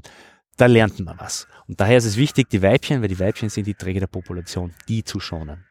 Und das sei auch allen jenen ans Herz gelegt, die mit Farbschalen äh, zum Beispiel um, um, um sozusagen ein reproduzierbares Set für die Statistik zu kriegen, mit Farbschalen viel fangen und zu dicht Farbschalen setzen. Ich bin kein Freund von diesen. Farbschalen? Farbschalen sind, sind bunte äh, äh, Schalen mit einer Fangdetergenz, meistens eh nur Ah. Wasser mit einem Geschirrspül. Die, die Tiere, werden äh, optisch angelockt oder interessieren sich für, landen drauf, zack, weil sie es für große Blüte halten und das saufen dann da drinnen. So kommen wir zu riesigen Mengen Material, aber in, zum Beispiel in Naturschutzgebieten lehne ich das völlig ab. Mhm. Mhm. Der qualitative Fang mit dem, mit dem, mit dem Sichtfang, das wird von den Statistikern als antiquiert angesehen, weil nicht scheinbar nicht reproduzierbar. Aber, aber Bienen kommen nicht gleichmäßig über die Landschaft verteilt vor, sondern kommen ihren ökologischen Anforderungen ganz an spezifischen Mhm. Punkten in der Landschaft vor. Aber ich glaube, jetzt hätten wir es praktisch, dieses, äh, ja, äh, äh, am, am der kleinen linken Zeh springende äh, Tier. Du meinst, sie stehen genetisch, also evolutiv betrachtet auf der linken großen Zehe. Ja, genau. Sie haben nicht so viele Möglichkeiten. Mhm. Dafür sind sie resistent gegen Inzucht. Richtig? Sie leben in einer Metapopulationsstruktur. Mhm. Ja, das heißt, hier mal eine kleine Population, dort eine kleine Population. Und wenn man, wenn man jetzt dann noch sieht, dass die, die Bienen äh, die Hauptbestäuber sind für, für Wildblumen und vor allem das Evolutionspotenzial für, für diese, in, im Rahmen dieser ganz speziellen Blütenbesuchsbindungen oder, Mhm. oder Pollenfindebindungen äh, sicherstellen, dann erhalten wir auch die Blütenmannigfaltigkeit, diese oligolektischen. Mhm. Diese, diese, diese streng spezialisierten Bienen, das sind auch so ungefähr 25 Prozent der Nest, nestbauenden Bienen. Die sind also dafür verantwortlich, dass, es, dass bestimmte, meistens auch sehr seltene Pflanzenarten, dass die Bestäubung sichergestellt ist. Und daher muss sämtliche Naturschutzarbeit in diesem Sinne sicherstellen, dass es eine Metapopulation gibt, also sprich Trittsteine in der Landschaft. Es muss einfach möglich sein, auch unter den Förderbedingungen in der Landwirtschaft, dass bestimmte Flächen in nicht zu weiten Abständen einfach naturbelassen werden. Und, und dass man die Blühstreifen würden das, dass man nichts macht. Die Blühstreifen, ist, ist das das? Oder ist es nur die Marketinggeschichte ich, dieser, ich dieser halte es persönlich nicht sehr, sehr viel davon. Es ist natürlich besser, wenn was, was blüht. Aber zum Beispiel, woher komme, was ist autochthon? Das ist immer die Frage bei diesen Blühstreifen. Was ist autochthon? Ist 20 Kilometer oder 100 Kilometer weiter auch noch autochthon? Woher stammt das Samenmaterial? wir stehen ja jetzt vor der, vor der Situation, dass äh, Landesregierungen in, in strengen Schutzgebieten, wo oft nur drei, vier Individuen mehr von einer Pflanze stehen, ah. erlaubt wird, den Bundesgärten, zum Beispiel am Eichkogel draußen, dass sie drei, vier von dieser Population zwecks Samenentnahme entnehmen dürfen. Das ist ja der blanke Wahnsinn. Jetzt stelle ich mir das vor in Blühstreifen. Mhm. Ja. Ah, verstehe schon. Da, da ist es ja nicht sehr schlau, dass ich mir eine Tonne Blühstreifensaat aus China bestelle. ZB, ja. Mhm. Noch dazu, noch dazu, es muss die Zusammensetzung passen, ja. Mhm. Mhm. Es muss das Ganze, also. Das geht also nur regional und mit, mit. Das geht äh, nur regional und am einfachsten wäre, aber das kommt in unserem, scheint mir so zu sein, in unserem Denken nicht mehr vor. Einfach eine Fläche sich eine Zeit lang, mhm. nicht immer, aber eine Zeit lang sich selbst zu überlassen. Ja, ja, ja. Das kann mehr bewirken, als hier äh, gärtnerisch steht, weil wir wollen ja immer was tun. Mhm. Ja, das ist auch verständlich. Das ist genauso wie mit den Nisthilfen. Die Nisthilfen betreffen nur einen ganz kleinen Prozentsatz unserer heimischen Wildbienen. Meistens eh die, die sowieso häufig, die häufigeren sind. Ja? Wenn ich jetzt damit anfange, Nisthilfen äh, in Gegenden aufzustellen, wo es seltene Wildbienen gibt mhm. und die zufällig dieselbe Pollenquelle nutzen, mhm. äh, dann ist es Oha. Mhm. Ja, dann schaffe ich dort sogar eine Konkurrenzsituation. Und noch dazu sind die meisten dieser käuflich erwerbbaren mhm. Nisthilfen wirklich Schund und Mist. Sag, ja, wir sind ja da beim Bienenstand ja. ähm, und ähm, ich habe da jetzt eben, ähm, das ist so eine Mauer, die ist, keine Ahnung, zehn Meter hoch zum Belvedere. Da sind, glaube ich, auch jede Menge Löcher drinnen und ja. Zeug für, für jemand, der da nisten möchte äh, wäre auch immer interessant, das, sich die Mauer genauer anzuschauen. Ich habe aber auch die Rähmchen, äh, die ich nicht mehr brauche, die habe ich zerlegt, habe den Draht, äh, ja. die Katja Hinterstein aus Linz hat gesagt, nimm den Draht raus, weil da können sie nämlich dann die Tiere verletzen, wenn ja, die diese Flügel. Häkchen, ja, mhm. habe ich rausgenommen und du siehst hier zwei verschiedene Stapel. Das eine ist parallel geschlichtet ja. und das andere, äh, ich glaube rechts daneben hinter dem Ding ist einfach ein Haufen, ein Haufen statistisch. Was ist besser? Ich glaube, dass die, die regelmäßig geschlichteten besser sind, weil sie Hohlräume schaffen, eine große Anzahl gleichartiger Hohlräume. Mhm. Also die, die Wahrscheinlichkeit, dass die dass Bienen oder sonstiges da drinnen Nist, einen Nistplatz findet, mhm. ist größer. Okay.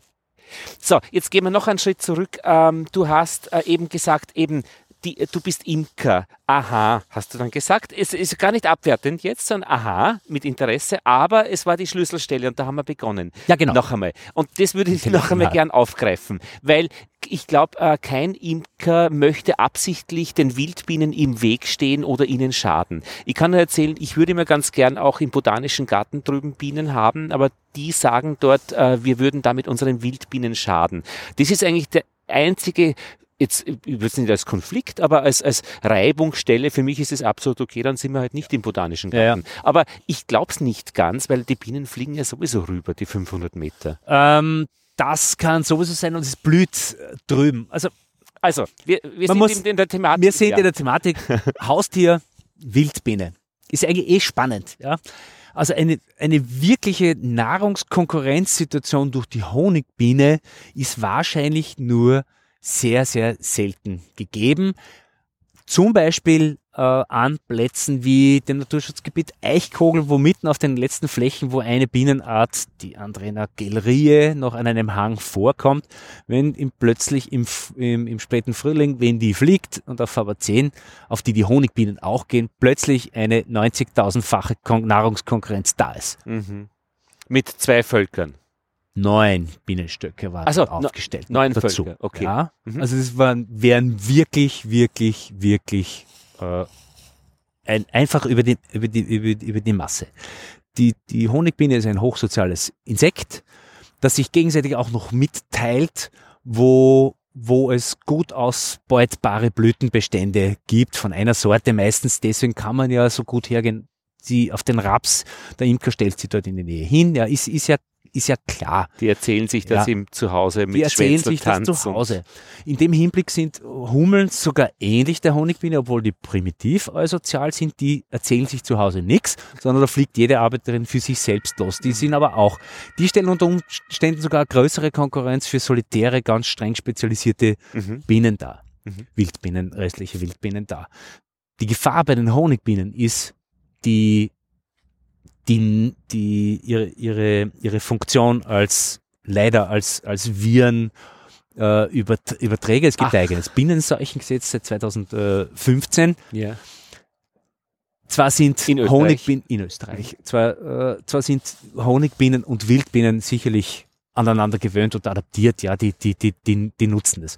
Wobei auch hier zu sagen ist, die heutigen Rassen haben mit der, mit der Waldhonigbiene, mit der Mellifera mellifera so gut wie nichts mehr gemeinsam, weil die macht kleinere Völker, die ist weiter verbreitet, äh, nistet und überwintert in, in hohlen Bäumen etc. Das hat der Mensch ja für sich genutzt, indem er früher mal die Beuten in, als hohle Bäume gemacht hat. Du kennst es ja viel besser als ich, weil ich beschäftige mich eigentlich nicht so viel damit.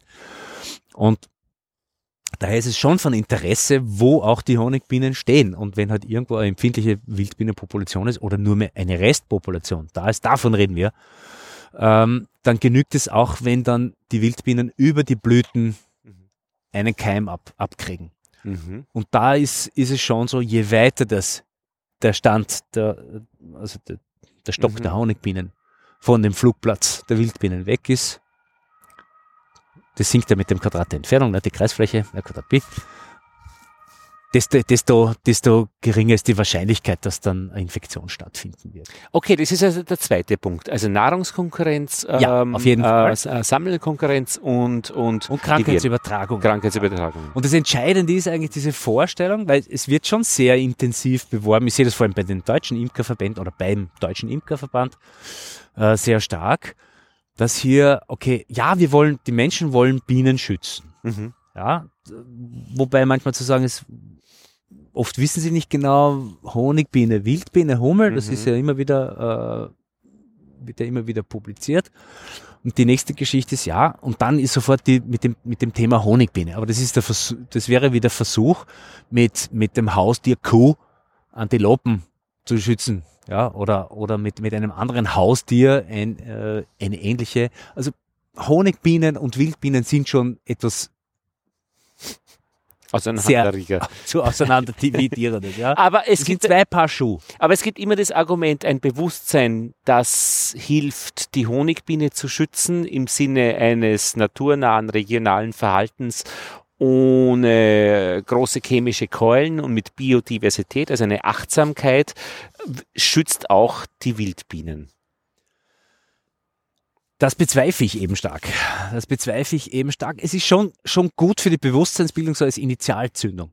Mhm. Was mir jetzt abgeht in den letzten Jahren ist, geht es über diesen Schritt noch hinaus verstehen die Leute dann, äh, dann wirklich und tatsächlich, okay, dass das Wildbienen schon, schon was völlig anderes ist. Es macht einen Unterschied, ob eine Tierart solitär ist oder ob sie eine größere Kapazität hat als, als Stock das wie ein einziges Individuum agiert, aber aus mehreren tausend Mitgliedern besteht. Ja, also Unterschied. Wie gehe ich mit diesem Wissen um? Das bedeutet ja für mich nichts. Ich, ja, so ist es. Ich finde es interessant, aber was kann ich denn da tun? Na, zum Beispiel äh, der, der Hype des, des, des Imkerns, auch, auch Studienkollegen von mir sind davon betroffen ja. gewesen, hat sich aber dann schnell, äh, schnell in Nichtwohlgefallen aufgelöst, weil nach dem ersten Winter äh, oft die Stöcke eingegangen sind.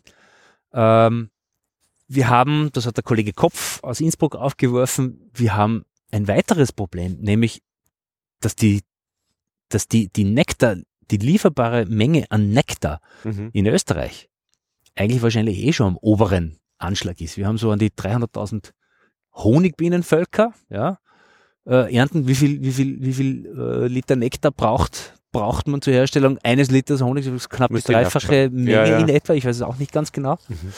Und wenn wir diese 300.000 Liter mal ungefähr 90 Litern haben, dann sind wir schnell im 10 Millionen Liter Bereich. Das ist Nektar, der angeboten werden muss. Was bleibt dann zum Beispiel für alle, alle Insekten, die fliegen, nutzen Nektar sozusagen als Benzin, als Treibstoff für ihre Mhm. Flugmuskulatur. Ja, aber das hat, Das ist eine, eine Konkurrenzsituation, die am, am oberen Rand bereits ansteht. aber in meiner Imkerausbildung habe ich wiederum gehört, dass es relativ wurscht ist, ob der Nachbar jetzt in zwei Kilometer Entfernung auch Bienen hat. Äh, wenn es jetzt nicht irgendwie ein großer Betrieb ist mit, mit äh, aber da gibt's ja auch schon die Ideen, äh, mehrere Standplätze mit mehr, mit, mit weniger, Weniger. Völkern. Aber praktisch, diese Konkurrenz wurde nie angesprochen oder auch, Es ist es wurde auch auch- bezweifelt. Es ist gerade es hat der, immer noch Platz für einen Imker mehr, sagt man. sagt man, ist das erste Argument in Richtung Hölle. sagt er.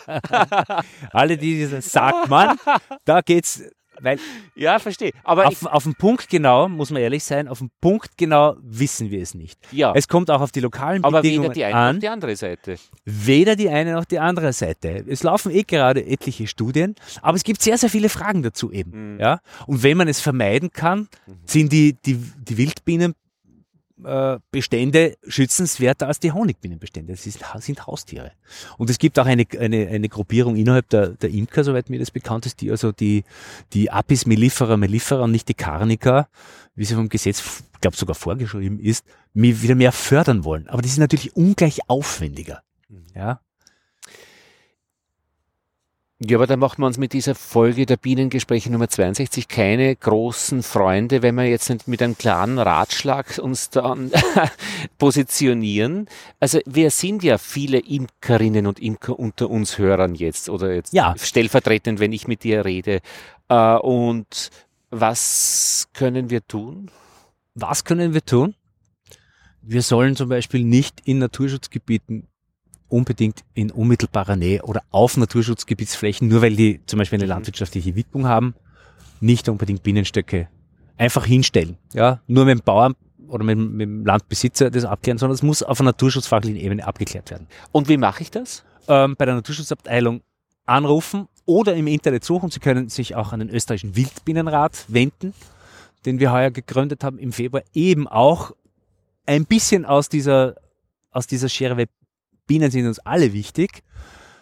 Okay. Wir müssen einen vernünftigeren Umgang damit finden, weil landschaftsmäßig stehen die Wildbienen mehr unter Druck Mhm. als die Honigbiene. Das ist nicht vom, vom, vom Tisch zu weisen. Okay, Daher gut, also ist ein diese achtsam, Geschichte. ein achtsamer Umgang mit den Honigbienen in Bezug auf Wildbienen. Da atmen jetzt gerade drei Viertel unserer Hörerinnen und Hörer auf, weil sie sind ja eh nicht in der Nähe von Naturschutzgebieten und das andere Also in der Viertel. Nähe reden wir so, so drei, fünf bis fünf Kilometer. Ne? Ja, von mir aus, ja. Aber ich meine, ist es nicht. Ähm, gut, ah, Moment, du sagst jetzt, wie weit ist es in die Lobau Naturschutzgebiet in Wien? Ja, wirklich? Meinst du es ernst? Also sollte ich mich auch. Nein. Na, nicht. Keine Sorge. Das macht natürlich einen Unterschied. Wien, innere Stadt, im Seewinkel befinde. Okay. Aber im Seewinkel spielt ein anderes Thema auch. Ja, äh, ja. Die Robinienbestände, ja, die, die Trocken- und Sandrasen eher eutrophieren mit Stickstoff, aber die natürlich eine gute Bienen. Richtig, äh, die Imkerinnen und Imker sind eher jetzt nicht so ganz gegen die Rubinie, die auch eigentlich ein Neophyt ist und ist ein Neophyt. Ich nehme das Holz zum Bogenbauen für Ja. mein Hobby. Ja.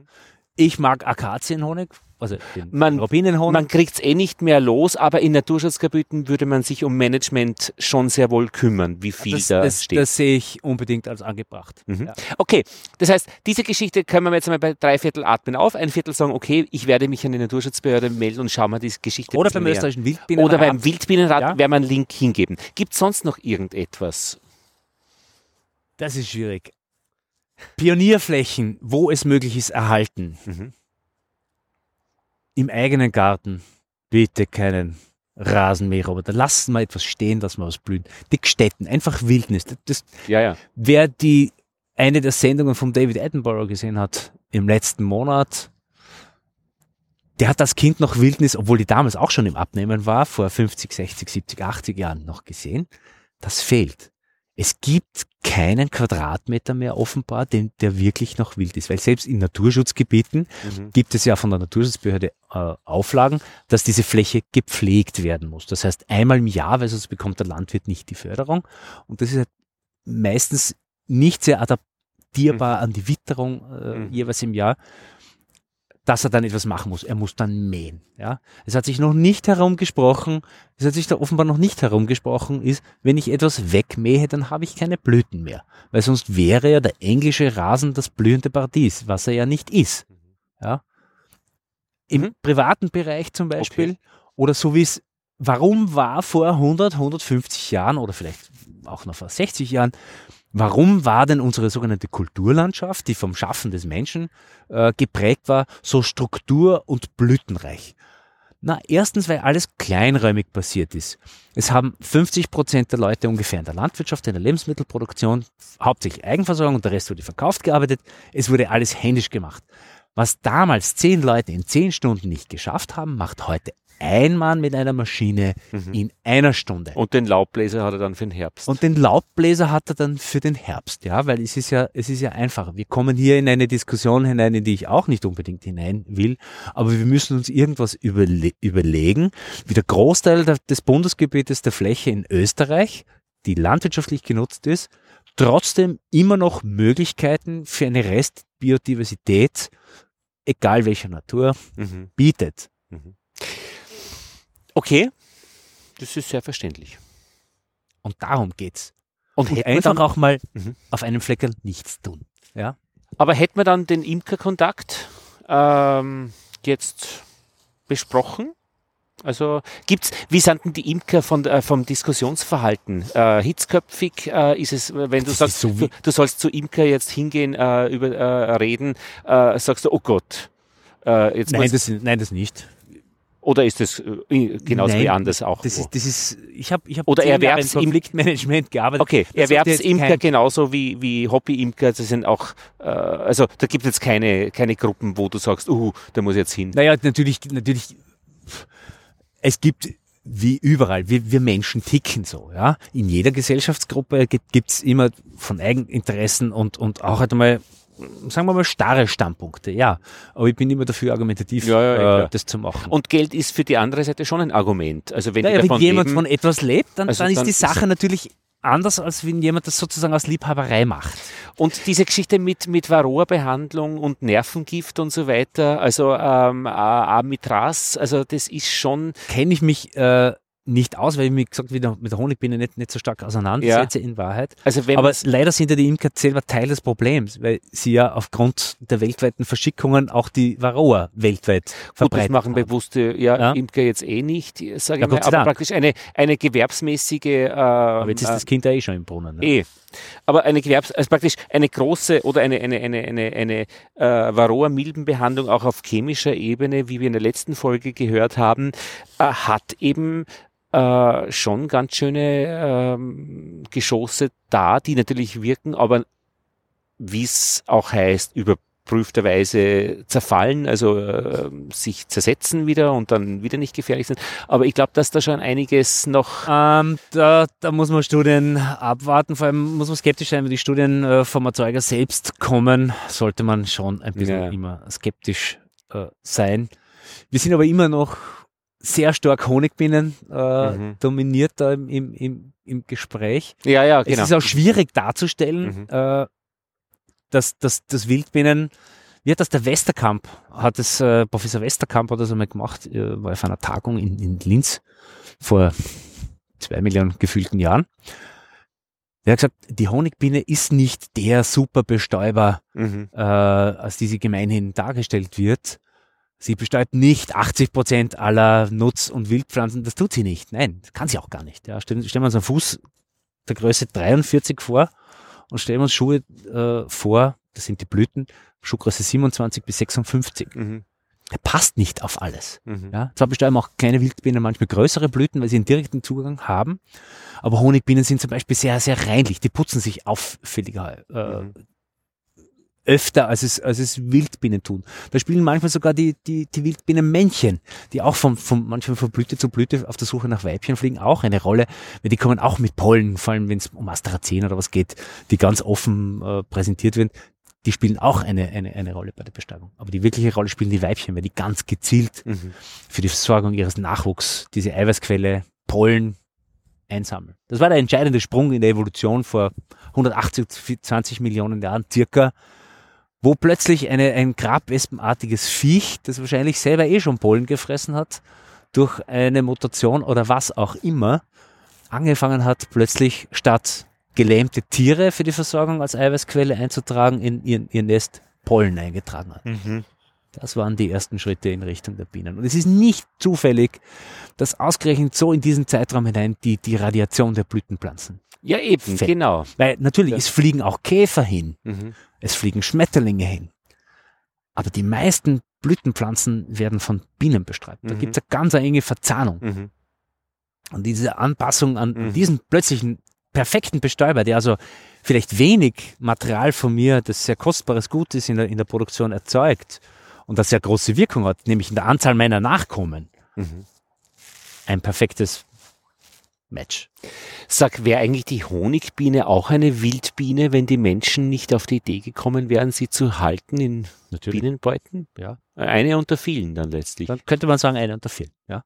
In Asien ist, oder in Afrika ist es ja immer noch so, dass das, mhm.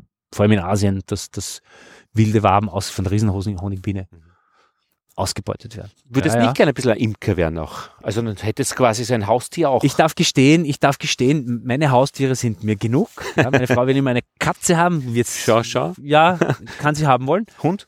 Auch nichts. Mhm. Äh, ich bin mit Tieren groß geworden. Okay. Na, also in keine einer Wiener, in einer Wiener Wohnung. Und bei den Bienen äh, war eigentlich immer das Gegenargument meiner Seite die Steckelei. Ja? Ich werde auch nicht gern gestochen. Ach so. Ja, also ich, ich bin nicht allergisch oder was, aber ich werde auch nicht gern gestochen. Wir haben ja gerade die Diskussion gehabt, ob nicht die Imker äh, Varroa, nicht Varroa resistent, wie heißt das andere Viech, äh, dieser Virus, Corona-resistent sind, weil die werden so viel gestochen und haben so ein hohes Immunsystem irgendwie, dass es, dass man jetzt geschaut hat, auf Facebook habe ich gesehen, erkennt wer einen an Corona erkrankten Imker und ich habe jetzt keine Antwort. Das ist jetzt ein bisschen eine, eine haarsträubende Geschichte, wenn man es hört. Auf der anderen Seite muss ich mir denken, seit ich Bienen, seit wir Bienen haben, ich bin so viel gestochen worden in den letzten fünf Jahren, war ich eigentlich nicht mehr krank, also erkältungskrank. Schon einmal ein Schnupfen, aber den eigentlich auch schon nicht mehr wirklich. Und warum soll das nicht gegen den ganzen anderen Blödsinn helfen, was da an Viren, da an Grippeviren äh, prinzipiell?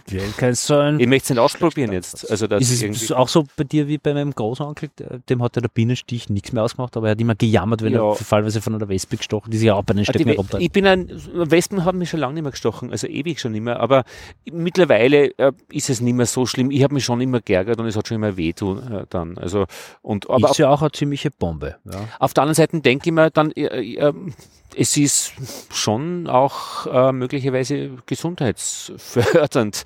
Also, wobei man auch sagt, man kann auch allergisch werden, man soll sich als, als, als guter Imker schon schützen vor den Stichen. Es ist ja, nicht ja, so, dass ja. es lustig ist. Also, also die europäischen Imker haben ja keinen Vergleichswert zu den im Südwesten ja. Amerikas imkernden Leuten, die ja auch diese Africanized Honeybees mhm. ja, ja. zu halten beginnen. Da muss man schon einmal einen Schritt weitergehen, gerade im Sachen Schutz, weil die sind einfach ekelhaft. Ich habe auch einen, einen, einen, es gibt einen internationalen Bee-Course, der alljährlich stattfindet von den Bienenkapuzonen in Amerika und das kann man aus der ganzen Welt kommen, so 25 Leute die müssen sich bewerben mit Motivationsschreiben. B-Course. Der, der B-Course in Arizona, in Portal. Was macht man da? Ähm, man schaut auf Gattungsniveau, Bienen sammeln, man lernt Techniken wie Nester ausgraben, ähm, man lernt die, die, die amerikanische Bienenvielfalt dort kennen. Und zwar Wildbienenvielfalt. Wildbienenvielfalt. Mhm. Und da hast du zwangsläufig auch mit, äh, mhm. mit Africanized Honeybees zu tun. Wir mhm. waren äh, eigentlich da bei Portal in der Nähe von so Wassertanks wo auch immer die Klapperschlangen rumliegen. Äh, obwohl ich keine einzige gesehen habe in den zehn Tagen dort. Ich als einzige keine gesehen. Ja, ich wollte immer. okay. Äh, wir waren auf nachtfliegenden äh, Bienen aus, die also an Solanum durch, durch Buzzing, das heißt durch Vibrieren mit, dem, mit der Flugmuskulatur, den Pollen rausschütteln. Die wollten wir, die wollt, äh, wollten wir. Nacht. Es gibt Bienen, die fliegen in der Nacht. Mhm.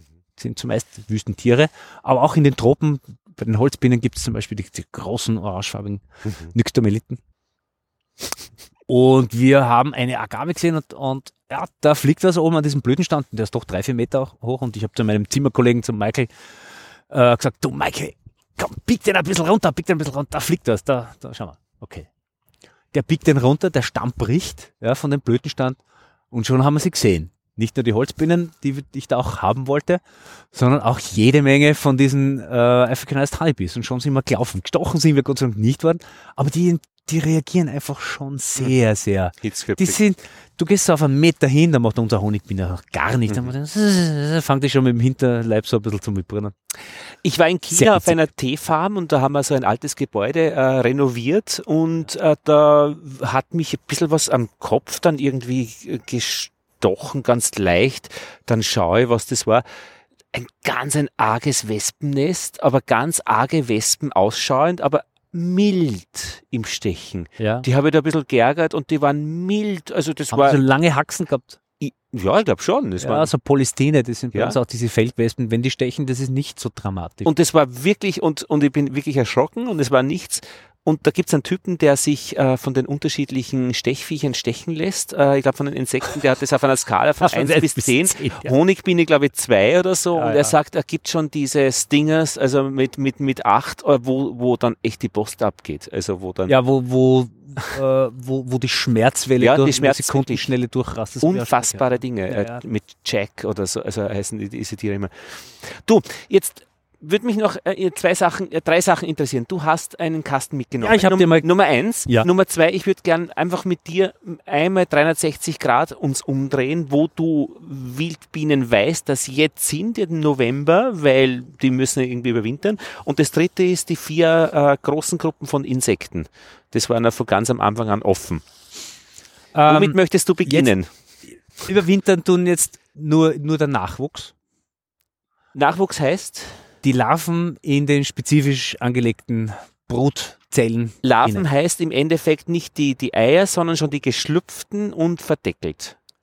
Ähm, die Larven sind, sind madenförmig. Ja. Ja.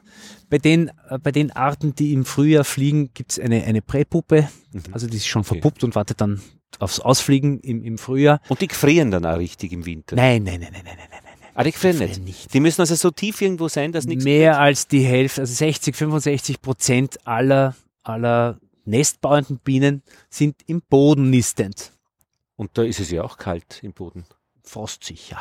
Ist so? Frostsicher? Natürlich. Aber ab, ab wie viel Meter ist was frostsicher? In, in, bei, äh, Ach Gott, ab 70, also wenn man ein 70 Mauerwerk Zentimeter. baut zum Beispiel, ab 70 Zentimeter ist es garantiert frostsicher. Echt? Aber in, in unseren okay. Wintern, in unseren Lagen, so ab 30 Zentimeter ist, passiert da gar nichts mehr. Und sie haben eine gewisse Resistenz, aber sie frieren sicherlich nicht durch.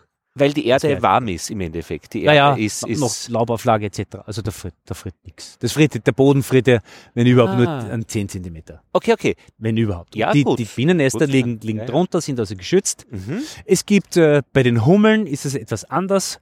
Da werden die, die begatteten Jungköniginnen suchen sich aktiv einen frostsicheren Ort, fliegen im Frühling aus, gründen dann ein, ein, erstes, ein erstes Nest Mhm. und ab dem Zeitpunkt, wo die, die ihre Töchter geschlüpft sind, also die ersten Arbeiterinnen, bleibt sie im Nest und den Rest erledigen, äh, Pollen sammeln, erledigen die, die Arbeiterinnen. Bei den Solitärbienen sterben die Weibchen alle ab. Vorm, vor, äh, Ja. nach, nach ihrer Flugzeit vor dem Winter, da ist gar nichts. Die Holzbienen bei uns, die heimischen, bilden im Spätsommer, August, September fliegen beide Geschlechter aus, überwintern, dann meistens auch getrennt oder manchmal auch zusammen, fliegen im Frühling aus und verpaaren sich erst im Frühling.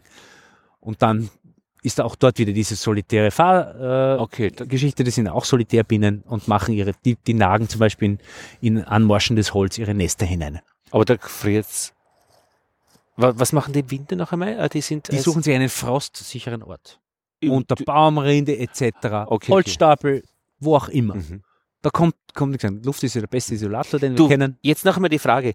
Äh, die suchen sich viele Orte und die, die frostsicher sind, überleben? Ja. Oder ist das dann schon so, Die dass, dass die mit höherer Wahrscheinlichkeit frostsichere Plätze erwischen, weil sie es irgendwie genetisch oder vom Verhalten her verdrahtet haben? Die wissen schon, was sie suchen. Die wissen, was sie ja, natürlich. Die wissen, was sie suchen. Mhm. Alle, die es offenbar, das, das ist eine gute Frage. ja. Okay. Aber vielleicht ist dieses Wissen tatsächlich ins Genom hineingewandert. Ja. ja, ja. Okay, und wenn wir uns jetzt so drehen, also praktisch im Endeffekt, äh, jetzt fliegt gar nichts ja, mehr. fliegen tut nichts, genau. Ja, ja. Prinzipiell überall möglich. Bienen bevorzugen offene Bodenstellen als, als Nistplätzen.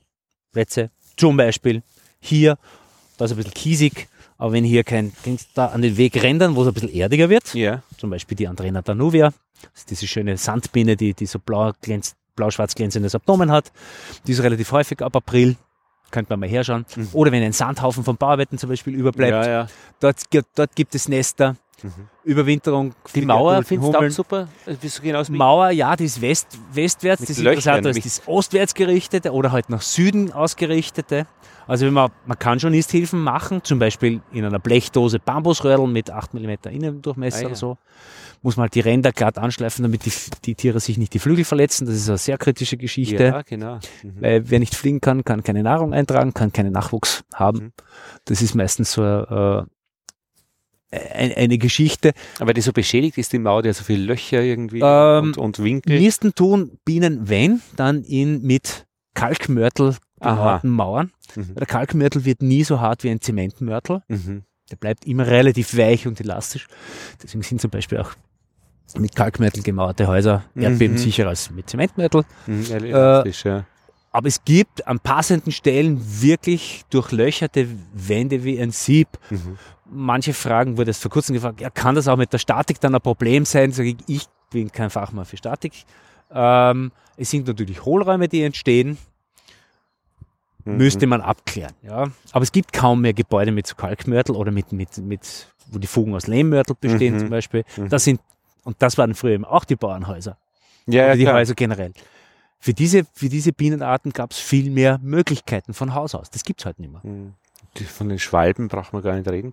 Wer frisst denn übrigens Wildbienen? Werden die gefressen auch? Alles mögliche, ja, von, von, vom klassischen Bienenfresser angefangen über alles, was Insek Fluginsekten jagt. Also durchaus Vögel. Ja. Mhm. Okay. Okay. So, dann, Dann haben wir noch gesagt, die vier großen. die vier großen mega diversen In- Gruppen. Insekten. es, gibt ja, es gibt ja welche mit vollständiger Entwicklung, also die Holometabolen, wo also die Larve ganz anders ausschaut als das Adult. Heuschrecken sind nicht zu dieser Gruppe gehörend, weil die wachsen immer nur wachsen, wachsen, wachsen, halten sich wachsen, wachsen, wachsen und am Schluss kommen dann die Flügel und die Ah, Talanhänge und Biene, also die, die, die Hautflügler, also die ursprünglichste Gruppe, dann die Schmetterlinge und die, die Fliegen und vor allem die Käfer. Ja, 60 Prozent aller Insekten sind Käferarten. noch einmal. Also, warte, wir haben zwei, Hautflügler, Nein, nein, vorher noch. Wir haben Ja. zwei große Gruppen. Die, die schon fertig zur Welt kommen, so wie die Heuschrecken, äh, und und es gibt mega, äh, sich häuten äh, und so weiter.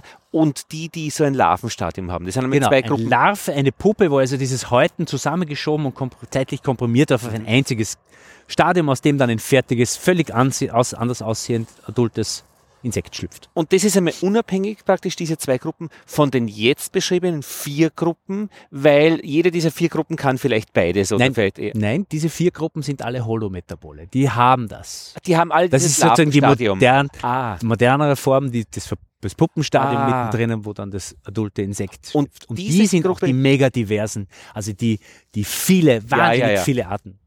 okay. Also allein die Käfer haben wahrscheinlich So, und da haben wir eine Million Arten. die. Käfer, richtig, die Käfer, die Käfer, Schmetterlinge, die Fliegen, die Fliegen und die und die Hautflügel. und die Hautflügel, genau. Wie heißen die Hautflügel noch einmal? Hymenoptera. Richtig. Und bei diesen Hautflügeln haben wir dann diese Bandbreite an. Also bei den Hautflügeln gibt's gibt's, na, Schwebfliegen können zu den Fliegen. Ach, so, richtig. Entschuldigung. Ja, Was, genau. was unterscheidet der Schwebfliege von, von, von einem Hautflügler? ja, richtig. Also Hautflügel haben im Grundbauplan zwei Paar Flügel, Mhm. Fliegen haben ein Paar Flügel. Alles klar. Das hintere Paar ist zu sogenannten Halteren, zu Mhm. Steuerungsorganen verschmolzen und umgewandelt. Mhm. Auch Käfer haben Flügel, ja. Also sind primär alle fliegend und die, die Schmetterlinge sowieso. Ja. Und nur um das zu testen, die Libellen. Lib Libellen äh, haben ein Nymphenstadium dazwischen, die haben auch vier Flügel, ja. Ist aber eine ursprünglichere Gruppe. Ah, okay. Und du, äh, ihr sprecht auch von einem Stammbaum oder schon von einem Netz des Lebens mehr? Oder ist es eine andere Kiste, die man da aufmacht? Das sind zwei verschiedene Kisten. Wenn es um die Biodiversität, um die Funktionalität, sozusagen um den Beruf der einzelnen Komponenten drin geht, da würde ich schon sagen, das Netz des Lebens. Mhm. Und wir kennen viel zu wenige. Wir lösen immer mehr Knoten auf in diesem Netz, indem wir, indem wir Arten verlieren, wo wir nicht einmal ihre Funktion wissen. Es kann sein, dass unser, der Bestand unserer Welt von einer winzigen Art abhängt, die ja, ja, ja, ist, die wir nicht ja? kennen, genau. Ja. Nicht nur vom großen, schönen Tiger, wo wir alles genau kennen, wissen müssen. Irgendeinen Faden. Wir müssen auch, wir, ja, wir müssen auch von den Mhm. anderen Viechern, wenn wir die schützen Mhm. wollen und halten wollen, müssen wir da auch alles wissen. Und nicht so, nein, das ist ja eh ein. Nein, wir müssen ganz genau wissen, was das für ein Mhm. ist. Ja, ja, ja, ja. Und äh, letztes Leben im Sinne auch von diesem äh, Gentransfer, der durch Bakterien oder Viren eventuell so zwischen den einzelnen Elementen, da ist nicht, da ist jetzt nicht die große. Doch, es gibt was ganz Spannendes. Es gibt äh, Bakterien äh, der Gattung Wolbachia, die verursachen bei Hautflüglern, Mhm. ähm, dass die Männchen verschwinden, dass es rein parthenogenetische eierlegende Weibchen nur mehr gibt. Also sprich, die, die produzieren keine Männchen mehr, sondern die legen nur mehr weibliche Nachkommen. Mhm.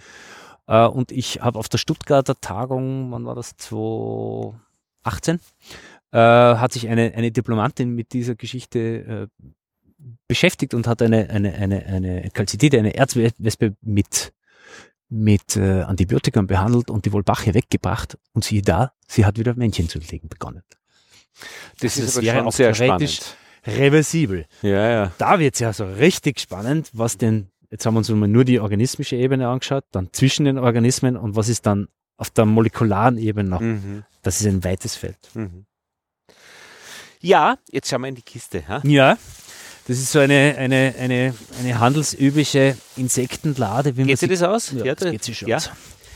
Das, Eine äh, Insektenlade handelsüblich? Ah, handelsüblich, ja. Es gibt zwar nicht mehr allzu viele entomologische Fachhandlungen. In Wien haben wir noch eine, die Frau Dr. Winkler, aber die, sie will ja auch, auch schon abholen. Sie ist auch schon, auch schon im fortgeschrittenen Alter. Und ich habe das äh, so als Schaukasten konzipiert. Mhm. Die, die Bienen, jetzt heißen sie auch nicht mehr Apiformes, sondern äh, werden als Anthophila Mhm. äh, bezeichnet. Und die, die Wespenartigen, die, die Bienen sind nämlich ganz eng verwandt mit einer, äh, mit einer Gruppe innerhalb der Grabwespen. Äh. Mhm. Und die sind Ah, hier, also die, So, die wie jagen du sagst, alles hier- Mögliche. Äh, wir werden ein Foto machen, werden es in die Shownotes geben. Das heißt, an dieser Stelle im Podcast, wenn man das hört, würde ich vorschlagen, äh, die, sich dieses Foto einfach anzuschauen, damit man einfach weiß, praktisch, äh, wovon äh, du jetzt, was du jetzt gerade äh, zeigst, oder äh, eben, dass die Wespen links oben sind, Genau. die Grabwespen. Und das ist eben so, äh, so ein bisschen ein Überblick, wie Bienen ausschauen. Mhm. Und können. eine Honigbiene. Eine Honigbiene ist auch eine Biene, gehört natürlich Mhm. dazu. Ja, wir haben, äh, ich habe da versucht, so ein bisschen von den, von den kleinsten äh, aus der Familie der Halictide. Die schaut aus wie eine Ameise, so klein. Ähm, ja, ist winzig, oft nur zweieinhalb Millimeter bis zu unseren größten heimischen. wie eine große Hummel. ja, wie eine große Hummel, also die Holzbiene. Die und größte links, ist da links unten. links unten, also Tiere aus, aus Asien beziehungsweise Nordamerika Mhm. und aus den Tropen Prachtbienen, ja, mit Mhm. metallischen Farben. Ja, wirklich wie ein VW. die aber nicht durch Pigmentfärbung entstehen, sondern durch Interferenz, also durch Mikrostruktur auf der Oberfläche, auf Flügeln und auf, auf äh, kutikulären Oberflächen. Als Physiker ist es natürlich großartig. das ist eine spannende Geschichte. Alles, was schildert, ist praktisch so Interferenz. Genau. Mhm. Und da kann man auch Arten erkennen. Ja, das ist nicht so unwichtig. Es Mhm. gibt so diese Aha. Diese Mhm. Zwillingsarten, Mhm. wo die eine Art bei der Flügelfärbung in Afrika, ja, wo die eine Flügelfärbung ins Grünliche geht und die andere ins Rosafärbene. Du, und äh, wie schaut das aus? Das ist eine sehr dünne Nadel, dann kommt Das spezielle Tier durch den dem Rückenpanzer, wahrscheinlich hat das ein, äh, Den ein Thorax. Thorax, genau. Und Ja. dann kommen zwei äh, Plättchen In mit aller Regel-. Wann ist ein wissenschaftliches Präparat ein Ja. wissenschaftliches Präparat, wenn es ein Fundortetikett aufweist? Und ein Fundortetikett sollte enthalten, ich kann es dir mal zeigen, Mhm. äh, keine Codes oder Abkürzungen, sondern wenn ich das Tier anschaue, muss ich wissen, ah, wo stammt es her? Das Tier hier stammt aus A, Österreich, Wien 10, aus dem 10. Mhm. Bezirk und eineinhalb Kilometer nordöstlich von Unterla, beziehungsweise 0,8 Kilometer nördlich Gledering auf 164 Meter Seehöhe am Bahndamm, den gibt es mittlerweile nicht mehr. Mhm. Ähm, Koordinaten, wann es gesammelt wurde, ist von mir gesammelt und drunter ist ein Determinations- oder Bestimmungsetikett. Schriftgröße 4 Punkt oder 3 Vier Punkt? Punkt, vier Punkt, kleiner sollte man nicht gehen. Ich habe es früher so kleiner gehabt wie, wie da am Anfang, aber das ist mittlerweile auch schon, auch unterm Binokular, ziemliche Katastrophe.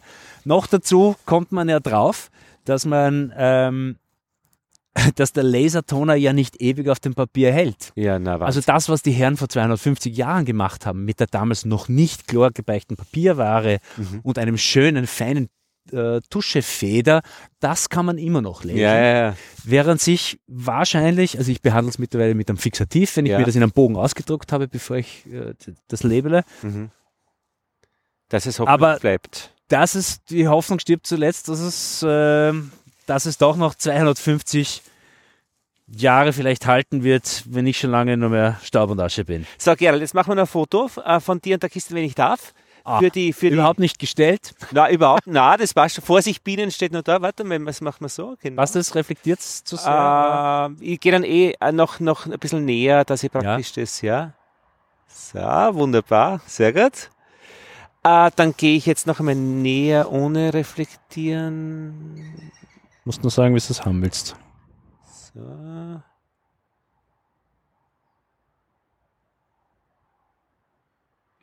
Das ist es. Danke. Und ich glaube, Ja, wenn wir jetzt langsam zusammenpacken und diese Reise am Tor wieder beschließen, Ja. dann frieren wir nicht an. Ja, Aber es geht gerade mit der Nase, mit der kühlen Nase. ja, ja, das ist nichts. Wir, wir Melitologen, wir Binnenmenschen sind ja eher an die Wärme gewöhnt. Ja, ja. Also, Wenn, wenn möglich, dann lieber bei 45 Grad und, und 20 Prozent Luftfeuchte. meine Frau hat gestern erzählt, er hat gesagt, äh, oh, jetzt ist mir warm geworden. Das ist wahrscheinlich, weil ich gerade an deine Eltern gedacht habe. Und ich habe gesagt, vielleicht ist es umgekehrt. Du hast einfach bei einer bestimmten Körpertemperatur bestimmte Gedanken. Andersherum, ja. Also, Möglicherweise. Ja, die, die alte Frage, was war zuerst da? Genau. Henne oder Ei? Und unsere Mathematiklehrer in der HTL hat immer gesagt, die Erotik. Ah ja, ja, na, das glaub ich, da bin ich mir sicher. Jetzt war noch eine Stelle, es ist ja interessant, wenn man äh, äh, im Kreis geht, wie in diesem Park, wie lang ist denn ah, so eine Runde, ich glaube 400 Meter oder so, Ja, das wird sie schon haben. ähm, dann weiß man ja, an welchen Stellen man was geredet hat. Und es gab irgendwo eine Stelle, da hast du noch, äh, ja, das Wort, das war da ganz beim Eingang, äh, auch Ökologie, auch, auch, Autoökologie. war das die Auto? Auch, Ja, ja die hast du angesprochen? Äh, das du angesprochen. Und Also du hast dann noch was drüber, einmal hast du es noch erwähnt im Gespräch, da Ja. wollte ich dann noch nachfragen, was ist das noch einmal?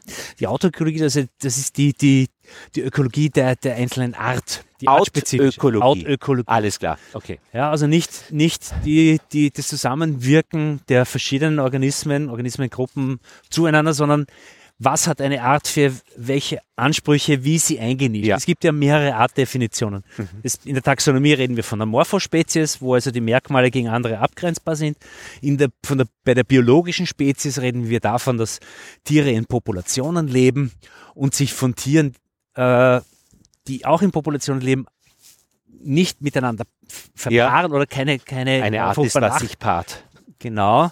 Keine, äh, also voneinander unterscheidbare und, und, und nicht fortpflanzende Individuen haben. Da gibt es auch die evolutive Art, die im Evolutionsgeschehen sozusagen irgendwo beginnt und irgendwo endet. Immer wenn sich Ah. eine Art in zwei aufspaltet, Okay. ist, ist diese gerade Linie sozusagen die evolutive Art. Ah, verstehe. Und dann gibt es noch den Begriff der ökologischen Nische, die Ja. sich immer dann bildet, wenn die Umweltparameter durch das, was eine Art mitbringt, abgedeckt werden. Dann bildet sich eine ökologische Nische. Und darin sind wir in der Autoökologie, wo wir, wo wir Out. Das ist sicher griechisch. Ja. ja. Jetzt, das bringt mich noch zu meiner äh, Frage. Äh, du hast gesagt, in deiner Vorlesung hast du einen Teil, äh, der praktisch der Inhalt ist, der nicht die Bestimmung ist oder das äh, an den Objekten oder Exkursionen, sondern etwas, was man praktisch sich reinziehen kann. Hast du da schon irgendwas, für, äh, was wir unseren Zuhörern äh, als Link geben können oder eventuell als Einblick? nicht, das ist leider nicht möglich, weil es nur über das Universitätssystem nur den angemeldeten Studenten Okay. Also das wäre, also das gibt es keinen Film oder keine Audio oder so, keine Audiogeschichte. Ähm, Nein, gibt es nicht. Kann ich auch nicht, leider nicht zur Verfügung stellen, weil da liegen die Rechte äh, am Uniserver. Ja, ja. Aber wenn, wann, wann immer mal podcastmäßig wieder sich etwas tut in deinem Bereich, wo du etwas abschließt oder so und wenn du gerne mit, jetzt sage ich uns, drüber reden möchtest, das wäre sehr nett, wenn wir dieses Thema wieder ja, mal das wäre aufgreifen eine, das können. wäre eine nette Möglichkeit. Ja, Dann bedanke ich mich. Gerald Hölzler, äh, für deine Einblicke in die Welt der, eigentlich müsste man sagen, Bienen. Ja, Ja, wir haben auch viel über Honigbienen geredet. Ja. Wildbienen, so wird es auch äh, im Titel stehen. Äh, und das war schon sehr schön, diese Sicht äh, praktisch, wie würde man es denn sagen, äh, das gesamte Bild der Bienen einfach mit dir zu besprechen. Weil dadurch wissen wir echt mehr wie vorher. Ja, wenn, das, wenn das so ist, dann freut mich das sehr und ich bedanke mich für die Möglichkeit. Wunderbar und für deine Zeit auch vielen Dank. Äh, eine Stunde und eine Dreiviertel haben wir jetzt gequatscht und ich freue mich schon, das Ganze nachzuarbeiten und die Kapitelmarken reinzusetzen und ich bin mir sicher, unsere Hörerinnen und Hörer freuen sich auch darüber über das Ergebnis. Danke. Und wir machen unseren Korrespondentenbericht und jetzt geht's in die Schweiz. Zu Horst Lang nach Geuensee in die Nähe von Luzern. Was ist los am Bienenstand da draußen? Im Moment geht es Ihnen sehr gut. Ich war gestern auf meinem Bienenstand. Mein Bienenstand der ist so auf äh, 700 Meter über mir. Mhm. Ich selber wohne auf 500 Meter über mir. Also es, wobei das ist jetzt nicht, dass ich da jetzt in Berg und äh, Tal wohne irgendwo. Ich habe fünf Minuten zu den Bienen mit dem Auto bei mir. Ich war gestern bei Ihnen. Ich habe im Moment 14 Völker. No. Äh, ich imkere auf äh, Zaun der Flachzargen. Also ich habe alles das gleiche Wabenmaß. Mhm. Äh, und gestern war schönes Wetter bei uns. Es ging so gegen, ja nicht bei uns direkt, aber es ging so zum Teil bis äh, 14, 15 Grad hoch. Ja.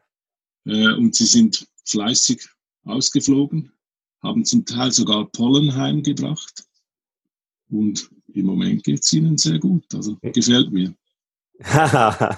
gefällt mir, klingt gut. ähm, wie war das Jahr heuer? Das, dieses Jahr war sehr super. Mhm. Also ausgenommen von Corona. Mhm. Wobei zum Imkern hatte es wieder Vorteile. Man hatte Zeit. Ja. Es gab andere Termine nicht. Aber das Imkerjahr war dieses Jahr wirklich schön. Also wir hatten einen wunderschönen Frühling, also nicht wie im letzten Jahr, wo wir Kälteeinbrüche hatten. Das hatten wir dieses Jahr nicht. Mhm. Also es lief eigentlich ziemlich bilderbuchmäßig, muss ich sagen, dieses Jahr. Ich hatte bei mir zwar ein kleines Handicap, weil ich nicht, äh, ich in der Nähe gab es einen Sauerbrutfall. Mhm. Da war ich so in einer Sperrzone. Weil ich habe ja Magazine und ich imk, also ich gehe dann später mit meinen Bienen auch in den Wald für den Sommerhonig oder Waldhonig zu produzieren. Und da war ich, also konnte ich halt erst äh, zwei, drei Wochen später in den Wald ziehen. Aber ja, wir mussten uns anpassen. Das heißt, so ein, ähm, eine Sperrzone heißt, dass man dann de facto nicht mehr wandern kann und man untersucht seine Völker wahrscheinlich auch einmal extra.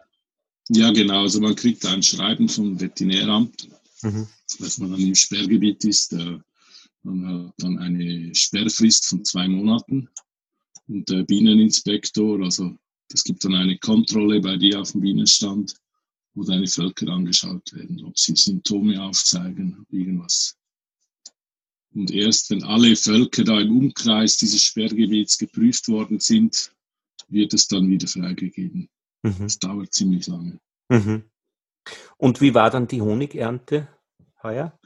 War sehr gut, also auch im Frühling. Ja, wie soll ich, also ich habe ich hab jetzt nicht bei mir, sage ich, Honigerträge, wie man manchmal liest, oder von Berufsimkern in Deutschland, wo man sagt, wow, 50, 60 Kilo. Also da, da ich träume nicht mal davon, weil es gibt alles auch Arbeit, aber ich sage, wenn wir im Frühling so zwischen, so gegen 20 Kilo hatte ich da so, bei Wirtschaftsvölkern und im Wald war es sehr gut dieses Jahr. Da bin ich ja zwischen 20 und 30 Kilo gekommen. Mhm. Also das ist super für unsere Gegend hier. Also mehr erwarte ich da eigentlich noch gar nicht. Ich höre gerade den Bernd Heuwel von letzten Mal leise lachen. wenn er, ich glaube, wenn er 20 oder 30 Kilo hört. Ich weiß nicht, ich glaube, er würde nicht lachen, weil ich glaube, er ist nicht der Typ, der da lacht, aber wenn er erzählt, 80, 90, 100 Kilo ist für ihn als ähm, Gewerbsimker äh, schon das Ziel. Das war schon. Ja. Das ist natürlich eine andere Liga, sage ich auch. Und er, ich meine, ich habe meine Standorte und ja, wenn dann die Tracht oder man, ich habe selber auch äh, Wagen unter meinen Völkern teils und dann sehe ich schon, oder jetzt ist die Tracht da mhm. jetzt kommt viel rein und dann gibt es die Tage danach, dann, kommt, dann plätschert da nur noch wenig rein. Ja, ja. Und da würde er natürlich sofort weiterziehen.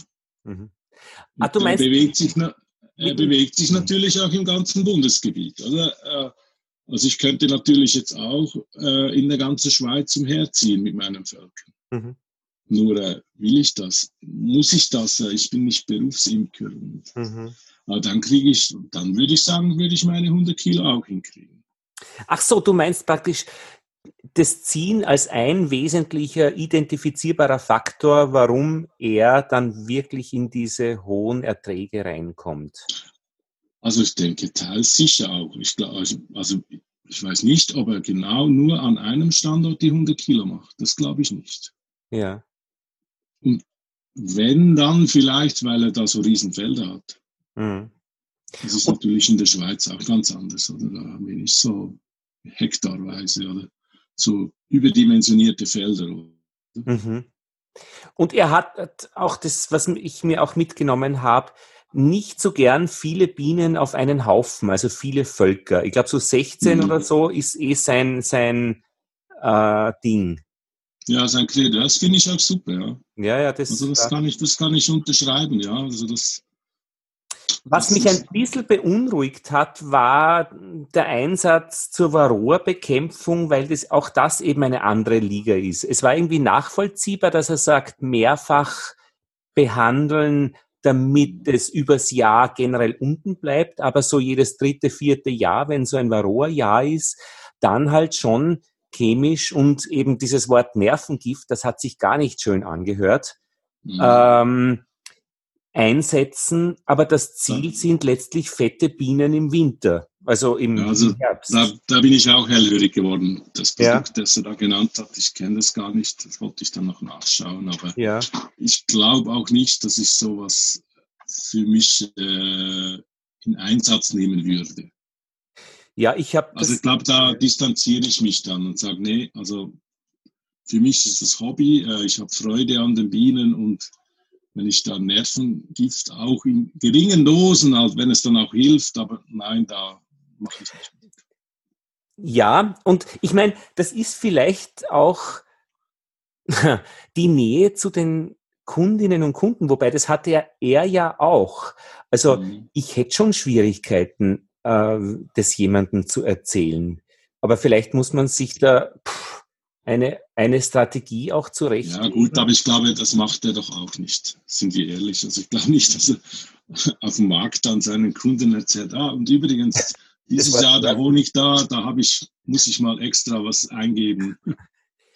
Ja, wobei, ich meine, es gibt ja dann schon empirische Untersuchungen, davon gehe ich jetzt mal freundlicherweise aus, äh, mhm. die praktisch sagt, ähm, die, die, die, dass dieses Mittel ähm, baut sich ab und ist dann einfach wissenschaftlich nicht nachweisbar. Ja. Die, diese Produkte. Nee, also ich denke schon, dass er ja seinen Bienen auch nicht schaden will. Eben, ja, also ja. er macht da sicher, ich denke, dass das kann durchaus sein, dass das funktioniert, mhm. auch nicht nachweisbar ist in diesem Sinne, dass er seine Völker so retten kann oder halt über den Winter bringt.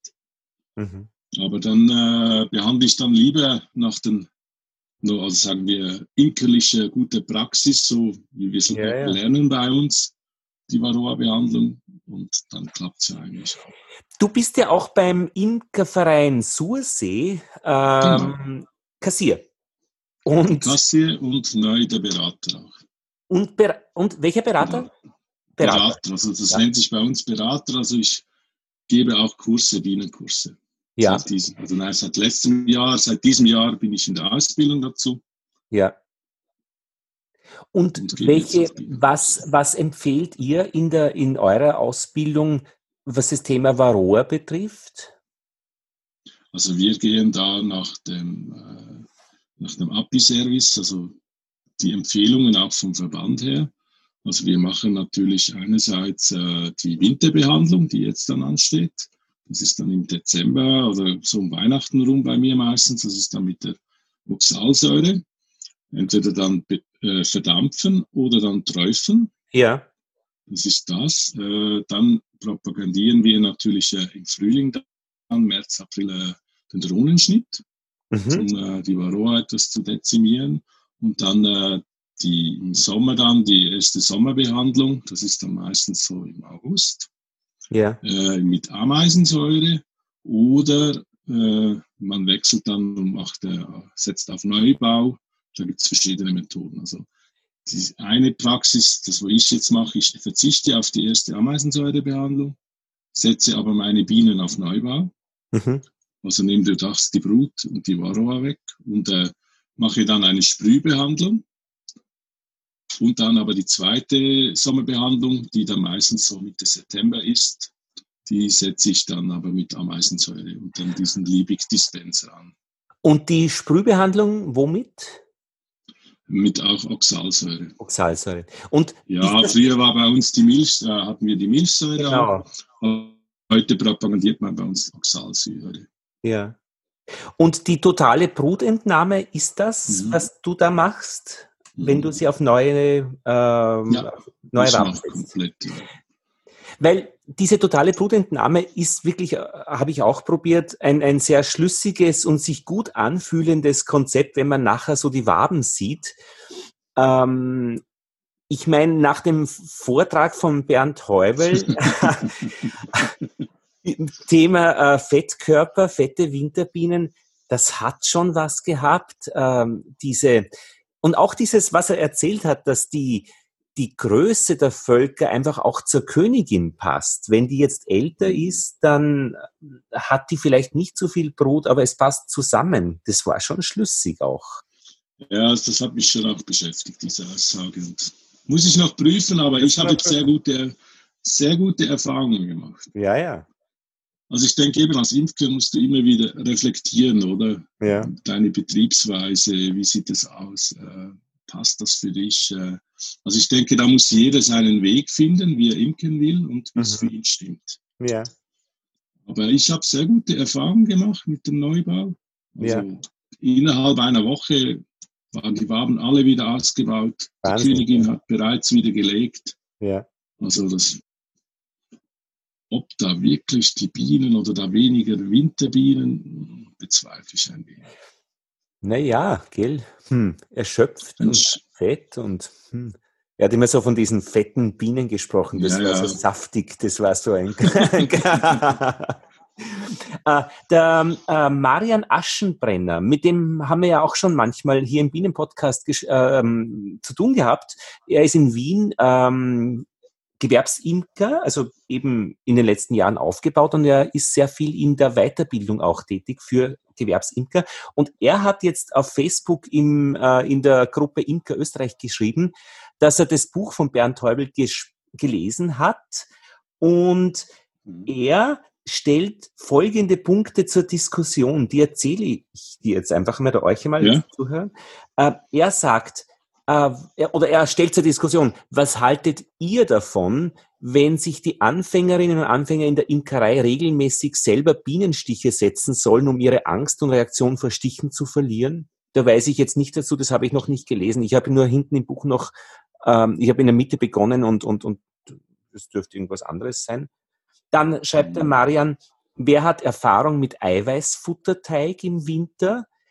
Ähm, gibt es hier Rezepte für Bio oder gibt es das auch als Biofuttermittel? Da gibt's das kenne ich von amerikanischen Bienenpodcasts oder von einem, äh, diese Pads, glaube ich, äh, die da stark damit arbeiten und das dürfte auch eine Geldgeschichte sein, da kann man auch als Unternehmen ähm, verdienen dran. Dann äh, über Blühzeitpunkt und Blühlänge schreibt Bernhard etwas über Temperatursummen. Kennt jemand eine App dazu? Oder gibt es einen Link zum Weiterlesen zu diesem Thema Temperatursummen? Das fragt ihm der Marian Aschenbrenner. Dann äh, gefällt ihm gut, der Marian, die Mini-Solarpumpe für Bienentränken und ähm, dass das also in Bewegung bleibt und sauber. Dann sagt der Marian, er möchte noch einmal probieren, im nächsten Jahr die Völker bereits im Februar und nicht im März zu schieden. Er sagt, im letzten Jahr habe ich das bei einem Stand umsetzen wollen und die Bienen sind bei mehreren Völkern echt stark aufgeflogen. haben abgekotet und sind teilweise in der Kälte umgekommen. Was habe ich falsch gemacht? Waren wir zu früh dran? Außentemperatur 12 Grad und Anfang Februar.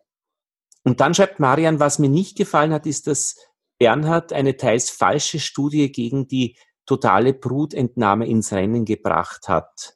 Dort wird ein neu erstellter Schwarm Ende August in Kanada mit einer totalen Brutentnahme verglichen, was zu schlechteren Winterbienen mit kleineren Fettkörpern führen soll. Und das widerspricht eigentlich den Forschungen von Ralf Büchler, die das genaue Gegenteil belegen sollen. Nach der totalen Brutentnahme hat man im Frühling stärkere Völker im Vergleich zur Ameisensäurebehandlung, sagt der Marian. Und dann sagt er noch, dass Bernhard beschreibt, dass er jedes Jahr seine Wirtschaftsvölker umweißelt und dazu wird einfach eine junge, unbegattete Königin im August in, eine, in einer Zweitschlupfzelle ins Volk gehängt. Grundsätzlich findet Marian diese Idee genial und will sie ausprobieren. Und was denken die anderen darüber? Und das Buch, sagt Marian, kann man empfehlen. Äh, das Flügelschneiden lehnt er ab. Das Varroa-Behandlungskonzept lehnt er auch ab. Ja, und die Zucht im Apitea findet Marian etwas fragwürdig. Na gut, aber eigentlich wäre das eine weiterführende Diskussion, die man eigentlich nur diskursiv äh, schafft, irgendwie sinnvoll zu, zu, zu äh, bearbeiten. Oder? Ja, sicher, ja. Also hat schon einige Punkte da und es gibt schon Sachen, wo ich halt sage, ja, nee, das ja. ist nicht ganz so. Also das, was war jetzt das Erste? Das erste war mit den, Stich, mit den Stichen. Ja, also ich gebe ja jetzt Grundkurse neu. Also Tschüss. wirklich Anfänger, die noch keine Bienen haben, Leute, die Bienen haben. Und da jetzt hingehen und sagen, so, jetzt nimmt jeder eine Biene, nee. setzt sie euch da irgendwann mal hin oder einmal am Ohrläppchen, einmal am Fuß oder irgendwo. Na. Na. Also ich denke, da macht ja jeder seine Erfahrungen. Natürlich bist du am Anfang, äh, gehst du anders auf die Bienen zu, du also mhm. etwas Respekt oder Angst, aber mit der Zeit, äh, man gewöhnt sich über die Jahre an die Bienenstiche, sage ich. Aber ich lasse mich heute noch nicht gerne stechen. Stimmt, ja. Natürlich soll das Ziel sein, nicht stechlustige Bienen zu haben, aber es gibt so viele Faktoren. Äh, wie ist deine Laune? Wie ist das Wetter? Was war zuvor oder die Tage zuvor? eben, wie öffnest du das Ganze, wie hast, was hast du für Magazine, wie stößt du sie? Also, aber ich denke, da würde ich jetzt nicht speziell da. Mhm. Extra noch fördern. Nein, das denke ich, braucht es nicht. Ich meine, es ist, diese Bienenstiche sind schon so ein, ein für mich immer ein Faktor, wie geht's mir gerade in der Arbeit mit den Bienen? Bin ich gestresst mhm. und so weiter? Und das hat eh der Bernd. Heubel auch gesagt, dreimal hintreten, einmal aufmachen, dann reißen und dann, dann braucht man sie nicht genau. wundern. Ja ich denke auch, was die Stiche noch betrifft, ich meine, wir haben jetzt seit fünf Jahren Bienen. Ich, das mit dem Kranksein, ich war, ich kann mich nicht erinnern, dass ich irgendwann einmal irgendwie diese typischen Erkältungsgrippe-Geschichten mehr mhm. gehabt habe. Vielleicht ist es schon ein positiver Zusammenhang. Weiß ich nicht. Ja. Aber gut. Kann sein. Ich denke, das kommt erst noch dann im Alter, das Rheuma oder so, sagt man ja. Sind wir gut gedopt dagegen. Horst, was sind denn deine Pläne für das nächste Jahr? Gibt es Ideen? Äh, ja, also die Völkeranzahl will ich so halten, die ich jetzt habe. Ich bin mhm. jetzt bei 14. Äh, ich war kurzzeitig bei 18, mhm. hatte dann etwas Verluste und habe dann aber gemerkt, ich komme an Anschlag von der Anzahl. Weil man ist dann so bedacht, ja, okay, dann noch ein Volk und noch eins. Und es gibt halt alles auch Arbeit. Und mein Ziel ist nicht, äh, eine Keller mit, was weiß ich, hunderte von Kilo Honig zu haben. Es ist ein Hobby, eine Passion von mir und ich brauche nicht 20 oder 100 Völker, weil dann irgendeinmal kommt der Punkt, da macht es dann nicht mehr richtig Spaß, weil mhm. du musst von der Arbeit getrieben, also du kannst dir dann auch nicht mehr so die Zeit nehmen, bei den Bienen mal da zu sitzen und zuzuschauen, weil du den Druck hast da, du musst weiter, du hast noch andere Standorte oder das Wetter passt nicht und da musst du alles an einem Tag machen oder mhm. weiß nicht, wie viele Völker du hast. Naja, acht jetzt. Und ich finde, für nebenbei ist das schon die Grenze, ja. wo es nicht mehr werden soll. Das genau. ist schon. Äh, ich muss ja nicht leben von den Bienen, oder? Ja. Du ich bist äh, in der Ausbildung für ähm, ja, Fernsehtechniker. Nein, für Informatiker. Ah, für Informatiker. Also eigentlich mehrere Berufe. Ich, äh, also ich bin der Leiter vom Kurswesen, ich organisiere die Kurse und mhm. äh, stelle da auch, äh, wie sagen wir, Instruktoren oder Lehrkräfte ein, die dann die Kurse geben. Und das ist ah. das für den Informatiker. Da mhm. gibt es zwei Fachrichtungen, Applikation, Systemtechnik. Mhm. Und dann noch ein Beruf, der heißt ICT-Fachfrau, ICT-Fachmann. Das ist eine dreijährige Lehre, eine Eidgenöss mit Zertifikat. Und dann noch der, gibt es auch noch den Mediamatiker. Mhm. Das sind eigentlich ja, etwa vier Berufsfelder im Moment. Und in deiner Jugend, in deiner Ausbildung hast du mit Fernseher umgehen gelernt? Also ja, ich habe Kon Kondensatoren noch, ja, und so weiter. Ja, ja, die alten Röhrenfernseher und so. Hatten die wirklich Dioxin drinnen in diesen Kondensatoren? Das weiß ich nicht. Das war mal so ein also, Thema. Also wir haben uns den Spaß gemacht, Kondensatoren explodieren zu lassen, ja.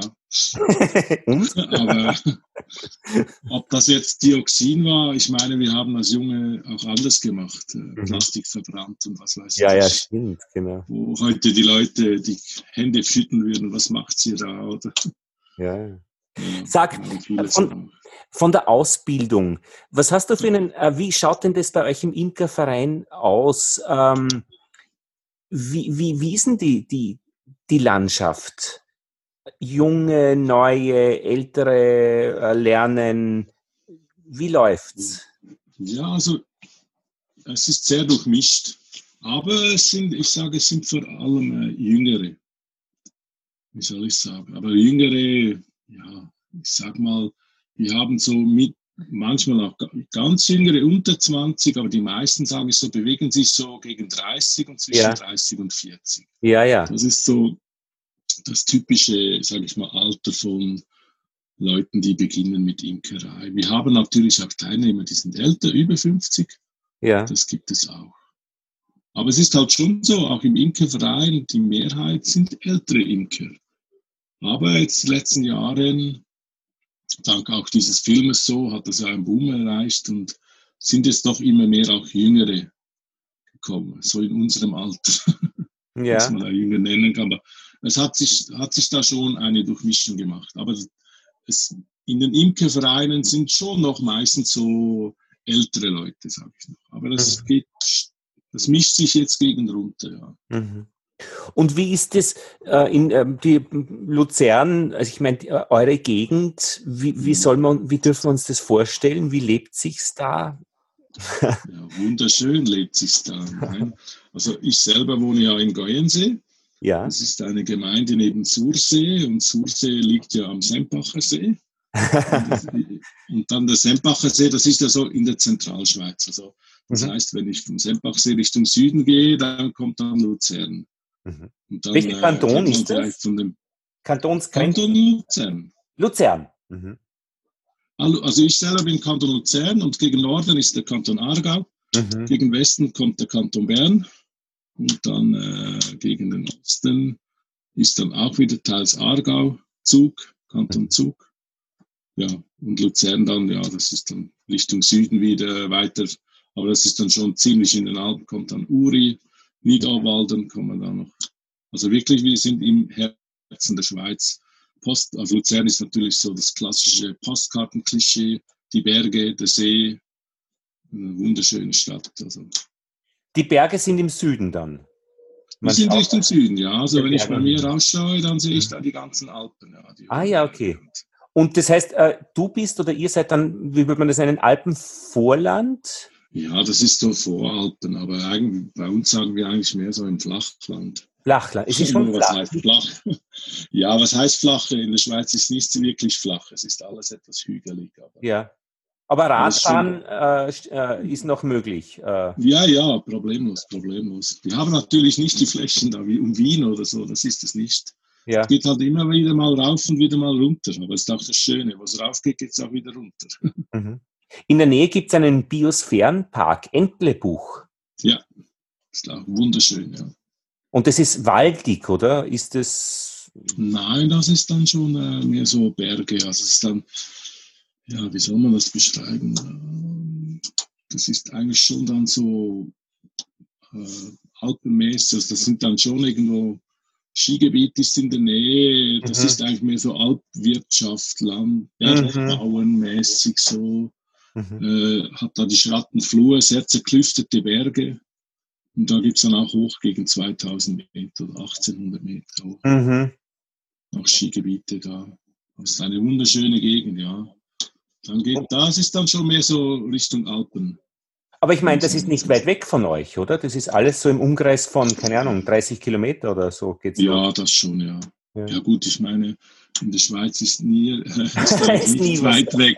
Ja, wenn ich denke, Zürich ist auch etwa 50 Kilometer. Stimmt. Weißt du, der Umkreis so, für die Schweizer ist das je nachdem dann schon wieder weit. Wenn ja, ja. 40 Kilometer Auto fahren, oh nee, das ist zu weit, da gehen wir nicht.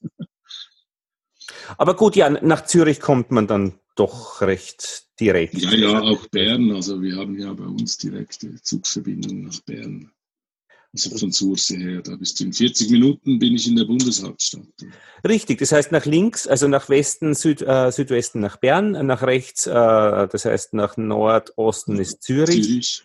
Und Basel, wenn es sein Basel. muss. Ja, genau. Ja.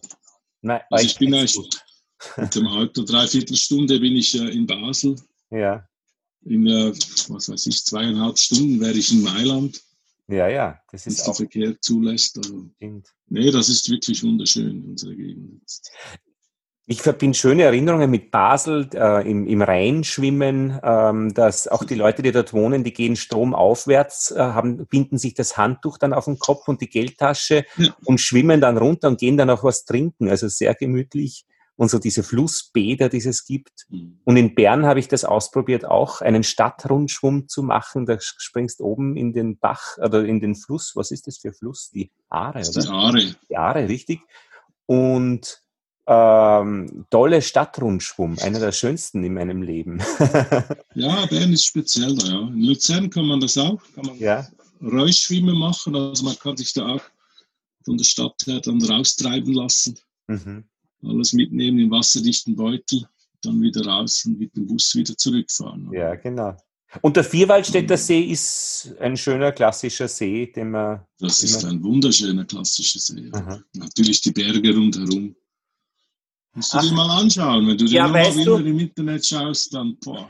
Weißt du, ich denke mir, ich denke mir immer, die, die, die Corona macht man nichts aus. Ich habe eh so viel zu lesen und zu tun zu Hause, was auch stimmt. Und digital, wie wir jetzt verbunden sind, großartig. Und es kommen immer wieder auch äh, von, vom Bienen-Podcast äh, Rückmeldungen und so weiter. Wirklich, das ist so schön.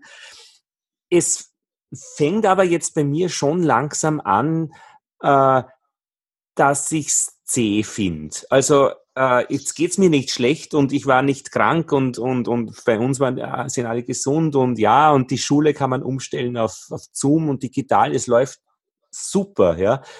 Aber mhm. ich glaube, der Mensch ist dann schon, oder wir oder ich, äh, sozial abhängig. Also du musst schon wieder mal wen angreifen. Also, nee, das ist schon so, das fehlt mir auch. Berühren, also treffen. Ja. ja. Also ja, das Treffen, das Ungezwungene, das in der Gruppe. spontane Treffen, die Gruppe und das Anfassen oder so, ja, das ist schon, ja. Und gestern hören wir wieder eben bei uns in den, im, im, im, im Fernsehen vom Bundeskanzler, äh, triff niemanden. und es, es fängt dann auch meine Reiselust an. Also ich habe es jetzt gut ein Jahr ausgehalten. Also ich, ich hätte noch geplant gehabt, voriges, also jetzt im Sommer, im Juli eigentlich ähm, hätten wir eine Einladung in British Columbia gehabt von Inkern. Mhm. Und die haben auch Wein, ein Weingut und wir arbeiten immer ganz gerne so als freiwillige Helfer, womit für Kost und Quartier. Und die haben eben, ähm, das war eben so ein, da gibt es eine Austauschplattform, Wufen heißt es. Und das hat nicht funktioniert. Dann haben wir gedacht, okay, na ja. Aber dann habe ich Freunde in Montreal oder aus China. Ähm, und irgendwie eben, ich denke mal, auch in, in der Schweiz wäre es so schön. es geht mir schon ziemlich jetzt auf den Zeiger, aber ich glaube, ich bin nicht der Einzige. Wie geht's dir? So, ja. Geht mir auch so, ja. Ist so. ja. Hey. Fehlt mir schon auch was, ja. Ja, ja. Aber es müssen wir noch durchhalten. Also ich meine, es ist das jetzt ist, im November, es wird finster um, um 16 Uhr. Das habe ich ein bisschen bekämpft mit vielen Lichtern bei mir zu Hause. Ja, bei uns um 17 Uhr. Ja, ihr seid weiter im Westen. Das ist schon mal ein bisschen hart auszuhalten, aber ich fahre jetzt viel mit dem Rennrad, Fahrrad, so das geht dann schon mhm. auch. Das geht dann gut. Gut, dafür kommt dann der Frühling bei euch früher ja, als bei uns. Ja, und wie man weiß äh, von der Varroa, von den Völkern, wenn es wieder gut geht, umso mehr wird dann fleißig gebaut und die Völker boomen und pulsieren. Das wird, glaube ich, bei uns Menschen dann auch sein. Da wird die Post abgehen, wenn alle geimpft sind. Ja, ich denke auch. Ich habe mir auch schon gedacht, was ist dann, wenn wir alle wieder raus dürfen und alles wieder erlaubt ist? Ist du deppert. Ich glaube, da ja. das hat einige Randeffekte, die wir jetzt noch nicht kennen. Genau. Na gut, Horst, dann machen wir weiter in unserem Tagesverlauf. Was hast du heute noch vor? Äh, mit der Familie gehe ich noch raus heute, also zum Nachmittag. Das ist gut. Ich weiß noch nicht genau. Spazieren. Was macht's da? Spazieren, ja? Spazieren oder wir gehen noch aufs Fahrrad oder so. Ja, Aber jetzt, wo schönes Wetter ist, muss man genießen, ja. Genau. Ja. Also hier bei uns in der Gegend so, oder? nichts Spezielles. Ich werde dann vielleicht noch das Fahrrad äh, bei uns ist ein bisschen Hochnebel, aber es ist immer schön, da rauszufahren einfach. Und dann bei uns ist die Sonne, ja. Bin vorige Woche äh, gefahren nach Graz mit dem Rennrad und vom, vom Semmering weg, das ist so in den Bergen, und da war es so eiskalt. Äh, und dann habe ich gefragt, Fußgänger, wie ist denn das mit dem Nebel? Wird der mehr da nach unten hin? Und die haben gesagt, ja, ja. Und da bin ich in den Zug gestiegen, bis es wieder sonnig war in Bruck an der Mur und dann war es großartig, 60 Kilometer der Mur entlang Richtung Graz in der Sonne. Das war echt schön. Also oh, toll, ja. schon gute Sachen, die man machen kann. Ja. Ja, also ich denke, die Leute jetzt viel jetzt äh, wieder im eigenen Land unterwegs waren und vieles schon, ja. hatten, genau. was sie vorher äh, gar nicht gesucht haben oder jetzt sagen, ja, man muss gar nicht so weit gehen. Ja. Das und auch akustisch, ich meine, jetzt, wir haben ja gerade wieder äh, Ausgangssperre von 20 Uhr bis 6 Uhr. In der, und wir wohnen wirklich mitten in der Stadt, ein bisschen oberhalb, aber wir kriegen schon Verkehr, den Verkehrslärm dann mit und es ist ruhig. Aber ich meine, so war es früher. Ja, das war das vor 20 Jahren, war einfach nicht so viel Verkehr und ja. das heißt, äh, vor 20 Jahren sind die Leute auch nicht so viel fortgeflogen und so weiter. Äh, also wir erleben praktisch halt ein bisschen so Retro. Und für die Natur, ist, glaube ich, ist es ja nicht schlecht insgesamt. Nee, ich denke, die Natur profitiert davon. Ja. ja. Also, ja, da werden die Delfine wieder schwimmen in der Donau. nein. Na gut. Aber was? nicht in Wien. Nicht in Wien, nein. Vielen Dank äh, und danke, dass du dich gemeldet hast. Und ich, ich fand es ja, eben nett. Danke hast, auch Du hast dich ja eingetragen ähm, all, äh, für den, ähm, für den Newsletter. Newsletter, wenn ein neuer Bienenpodcast veröffentlicht wird und du hast einen Smiley dazu gemacht zu der Region und das habe ich mir gedacht, das ist ein freundliches Zeichen, dass man dich kontaktieren kann. Und genauso war es. immer, ja. und vielen Dank im Namen aller, die zugehört haben, für deinen Einblick äh, ins Inkern äh, in der Gegend von Luzern. Alles Gute ja, für geschehen, ja fürs nächste Jahr und danke für deine ja, Zeit. Gleichfalls, ja. Und danke für deine Arbeit und für deine Podcast. Ja, sehr gerne. Ich finde es immer schön, wenn man mit jemandem redet und man kann das Wissen dann wieder weitergeben und es bleibt nicht alles in meinem Kopf sitzen. ich habe gerade eine Sendung für ein Radio, fürs Radio habe ich gerade eine Sendung gemacht über den Fadenwurm mit einem Wissenschaftler, die machen so Neurobiologie, also wie denkt der Fadenwurm oder wie schläft er? Großartig. Das sind derartige okay. Typen. Und der sagt, also die können praktisch, der Fadenwurm ist so ein Modellorganismus, der, ähm, da kennt man jede Zelle und der hat genau 302 Nervenzellen und der kennt man jede, äh, die, die haben alle gleich viele Nervenzellen. Und die können das irgendwie farblich markieren. Wenn die aktiv sind, dann flackert es auf und dann können die studieren, was passiert, wenn ein Fadenwurm schlafen geht. Geht das, wird das initiiert von irgendeinem bestimmten Zentrum oder ist es so ein Grundzustand, wenn er quasi müde wird, dass was runtergefahren wird? Und dann hat er erzählt, die Fadenwürmer schlafen am liebsten gemeinsam. ich meine, die sind ein Millimeter groß, ja. Äh, ähm, die schlafen im Rudel. Und das, das war wirklich interessant, nämlich dieser Zusammenhang. Ähm, dieser Mechanismus, warum schlafen die gerne in Rudel? Die haben ganz gerne zum Schlafen ein bisschen weniger Sauerstoff. Und natürlich, wenn sie gemeinsam schlafen, verbrauchen sie mehr Sauerstoff und haben genau diesen Lieblingszustand des weniger Sauerstoffs in der Umgebung. Und wenn jetzt einer schläft und viel Sauerstoff hat, weiß er, ich schlafe gerade allein und das mag ich nicht. Also Okay. Und es ist wirklich interessant, äh, wie, wie man an Modellorganismen praktisch Verständnis für, für, für die Zusammenhänge finden kann. Und das war gerade sehr schön. Und da wäre eine Radiosendung draus gemacht, die kommt dann nächste Woche. Ich kann ja jetzt noch eine Folge dazuhängen, genau nach unserem Gespräch. Gut, okay. danke Horst. Super, danke dir Lothar, gleichfalls. Und ein andermal, immer wieder gerne. Fein. wenn du mal in der Nähe bist, melde dich. Das würde ich sehr gerne tun. Ich freue mich drauf. okay. Ja, und zum Abschluss noch fünf Minuten, wie der Fadenwurm schläft. Es spricht Manuel Zimmer. Er ist Professor für Neurobiologie am Department für Neurowissenschaften und Entwicklungsbiologie der Universität Wien. Wurmwissenschaft, wie der Fadenwurm schläft. Mehr dazu gibt's jetzt die kommende Woche ab dem 16. November im Österreich 1 Radioprogramm um 5 vor 9 vom Leben der Natur das Nervennetz des Fadenwurms. Jeden Tag von Montag bis Freitag um 5 vor 9 bis 9 Uhr in der Früh. Und als Podcast, ja, gibt es das auch. Ähm, ja, vom Leben der Natur Österreich 1. Das gibt es ganz leicht zu finden. Warum schlafen wir überhaupt? Schlaf ist allgegenwärtig. Wir erfahren es jeden Tag. Aber wir wissen nicht genau, warum müssen wir das überhaupt tun. Es gibt verschiedene Theorien darüber. Zum Beispiel während des Schlafes wird unser Gehirn vielleicht einfach nur aufgeräumt von Giftstoffen, die während des Tages sich anhäufen, äh, befreit. Andere Theorien sagen, dass sich Verknüpfungen im Gehirn, die sich während des Tages bilden, neu strukturiert und geordnet werden müssen. Andere Theorien sagen, dass Schlaf vielleicht nur dazu da ist, um Energie zu sparen. Vielleicht sind auch alle dieser Theorien richtig, weil für alle diese Theorien gibt es auch gewisse Hinweise. Eine andere grundlegende Fragestellung ist, wie passiert es überhaupt, dass ein Gehirn oder ein Organismus so schlagartig oder schnell von einem Zustand in den anderen Zustand versetzt werden kann. Auch dazu gibt es wieder Theorien, die sich aus Experimenten hergeleitet haben. Zum Beispiel, wenn wir eine Zellkultur im Labor nehmen von Nervenzellen, die sich miteinander verbinden, ohne dass sie wirklich ein echtes Gehirn sind.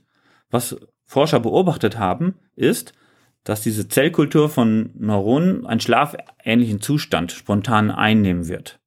Auf der anderen Seite sehen wir aber zum Beispiel in Mäusen, dass es Schlaf- und Wachzentren gibt, also gewisse Regionen in unserem Gehirn, die den Rest des Gehirns an- und ausstellen können oder in Erregung versetzen können. Das heißt, es gibt Hinweise darauf, dass sowas wie Schlaf vielleicht ein, ein, ein Grundzustand des Gehirns sein kann aber die andere Theorie sagt wieder, nein, das ist ein Zustand, der aktiv reguliert wird, indem er an- und ausgestaltet wird von zentralen Mechanismen. So, hier kam unsere Forschung hinzu. Wir wollten diese Fragestellung beantworten mit Hilfe des Fadenwurms. Hier muss ich noch ein bisschen was erklären, wie Fadenwürmer überhaupt schlafen. Es gibt bestimmte Phasen in ihrer Entwicklung, während der Würmer, sagen wir mal, für zwei Stunden in den Schlaf verfällt. Was wir aber gesehen haben, ist, dass Würmer viel lieber zusammenschlafen. Sie bilden sich zu Gruppen zusammen, 50 bis 100 Würmer zusammen aggregieren und sozusagen kollektiv als Gruppe schlafen. Wir haben herausgefunden, dass eine Bedingung in der Umgebung, also der Sauerstoffgehalt, dieses Verhalten regulieren kann.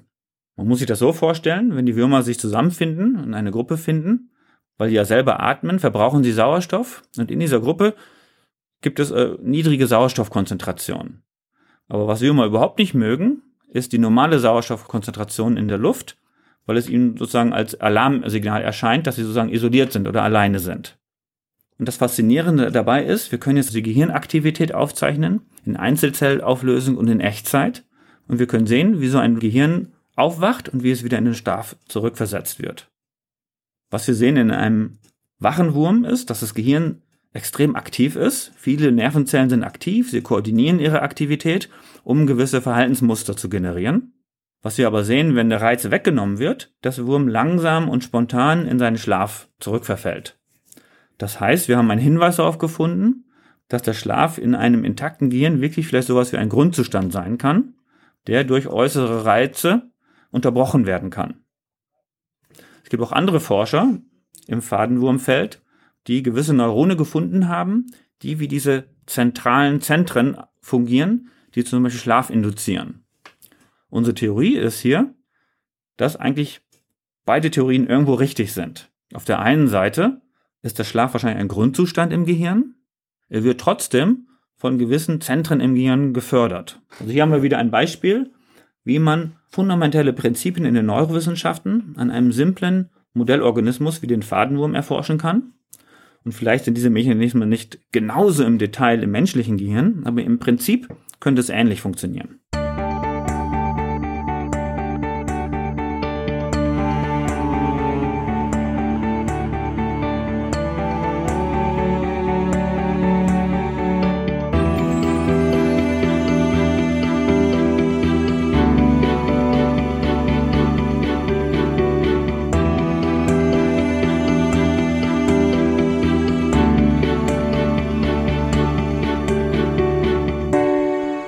Und das war's. Ich wünsche euch alles Gute für den November, Dezember, Jänner, Februar und dann wird's eh schon wieder super im nächsten Jahr. Ich freue mich immer über eure Rückmeldungen, Ideen und natürlich auch Kritik. Feedback at bienenpodcast.at, das ist die Mailadresse.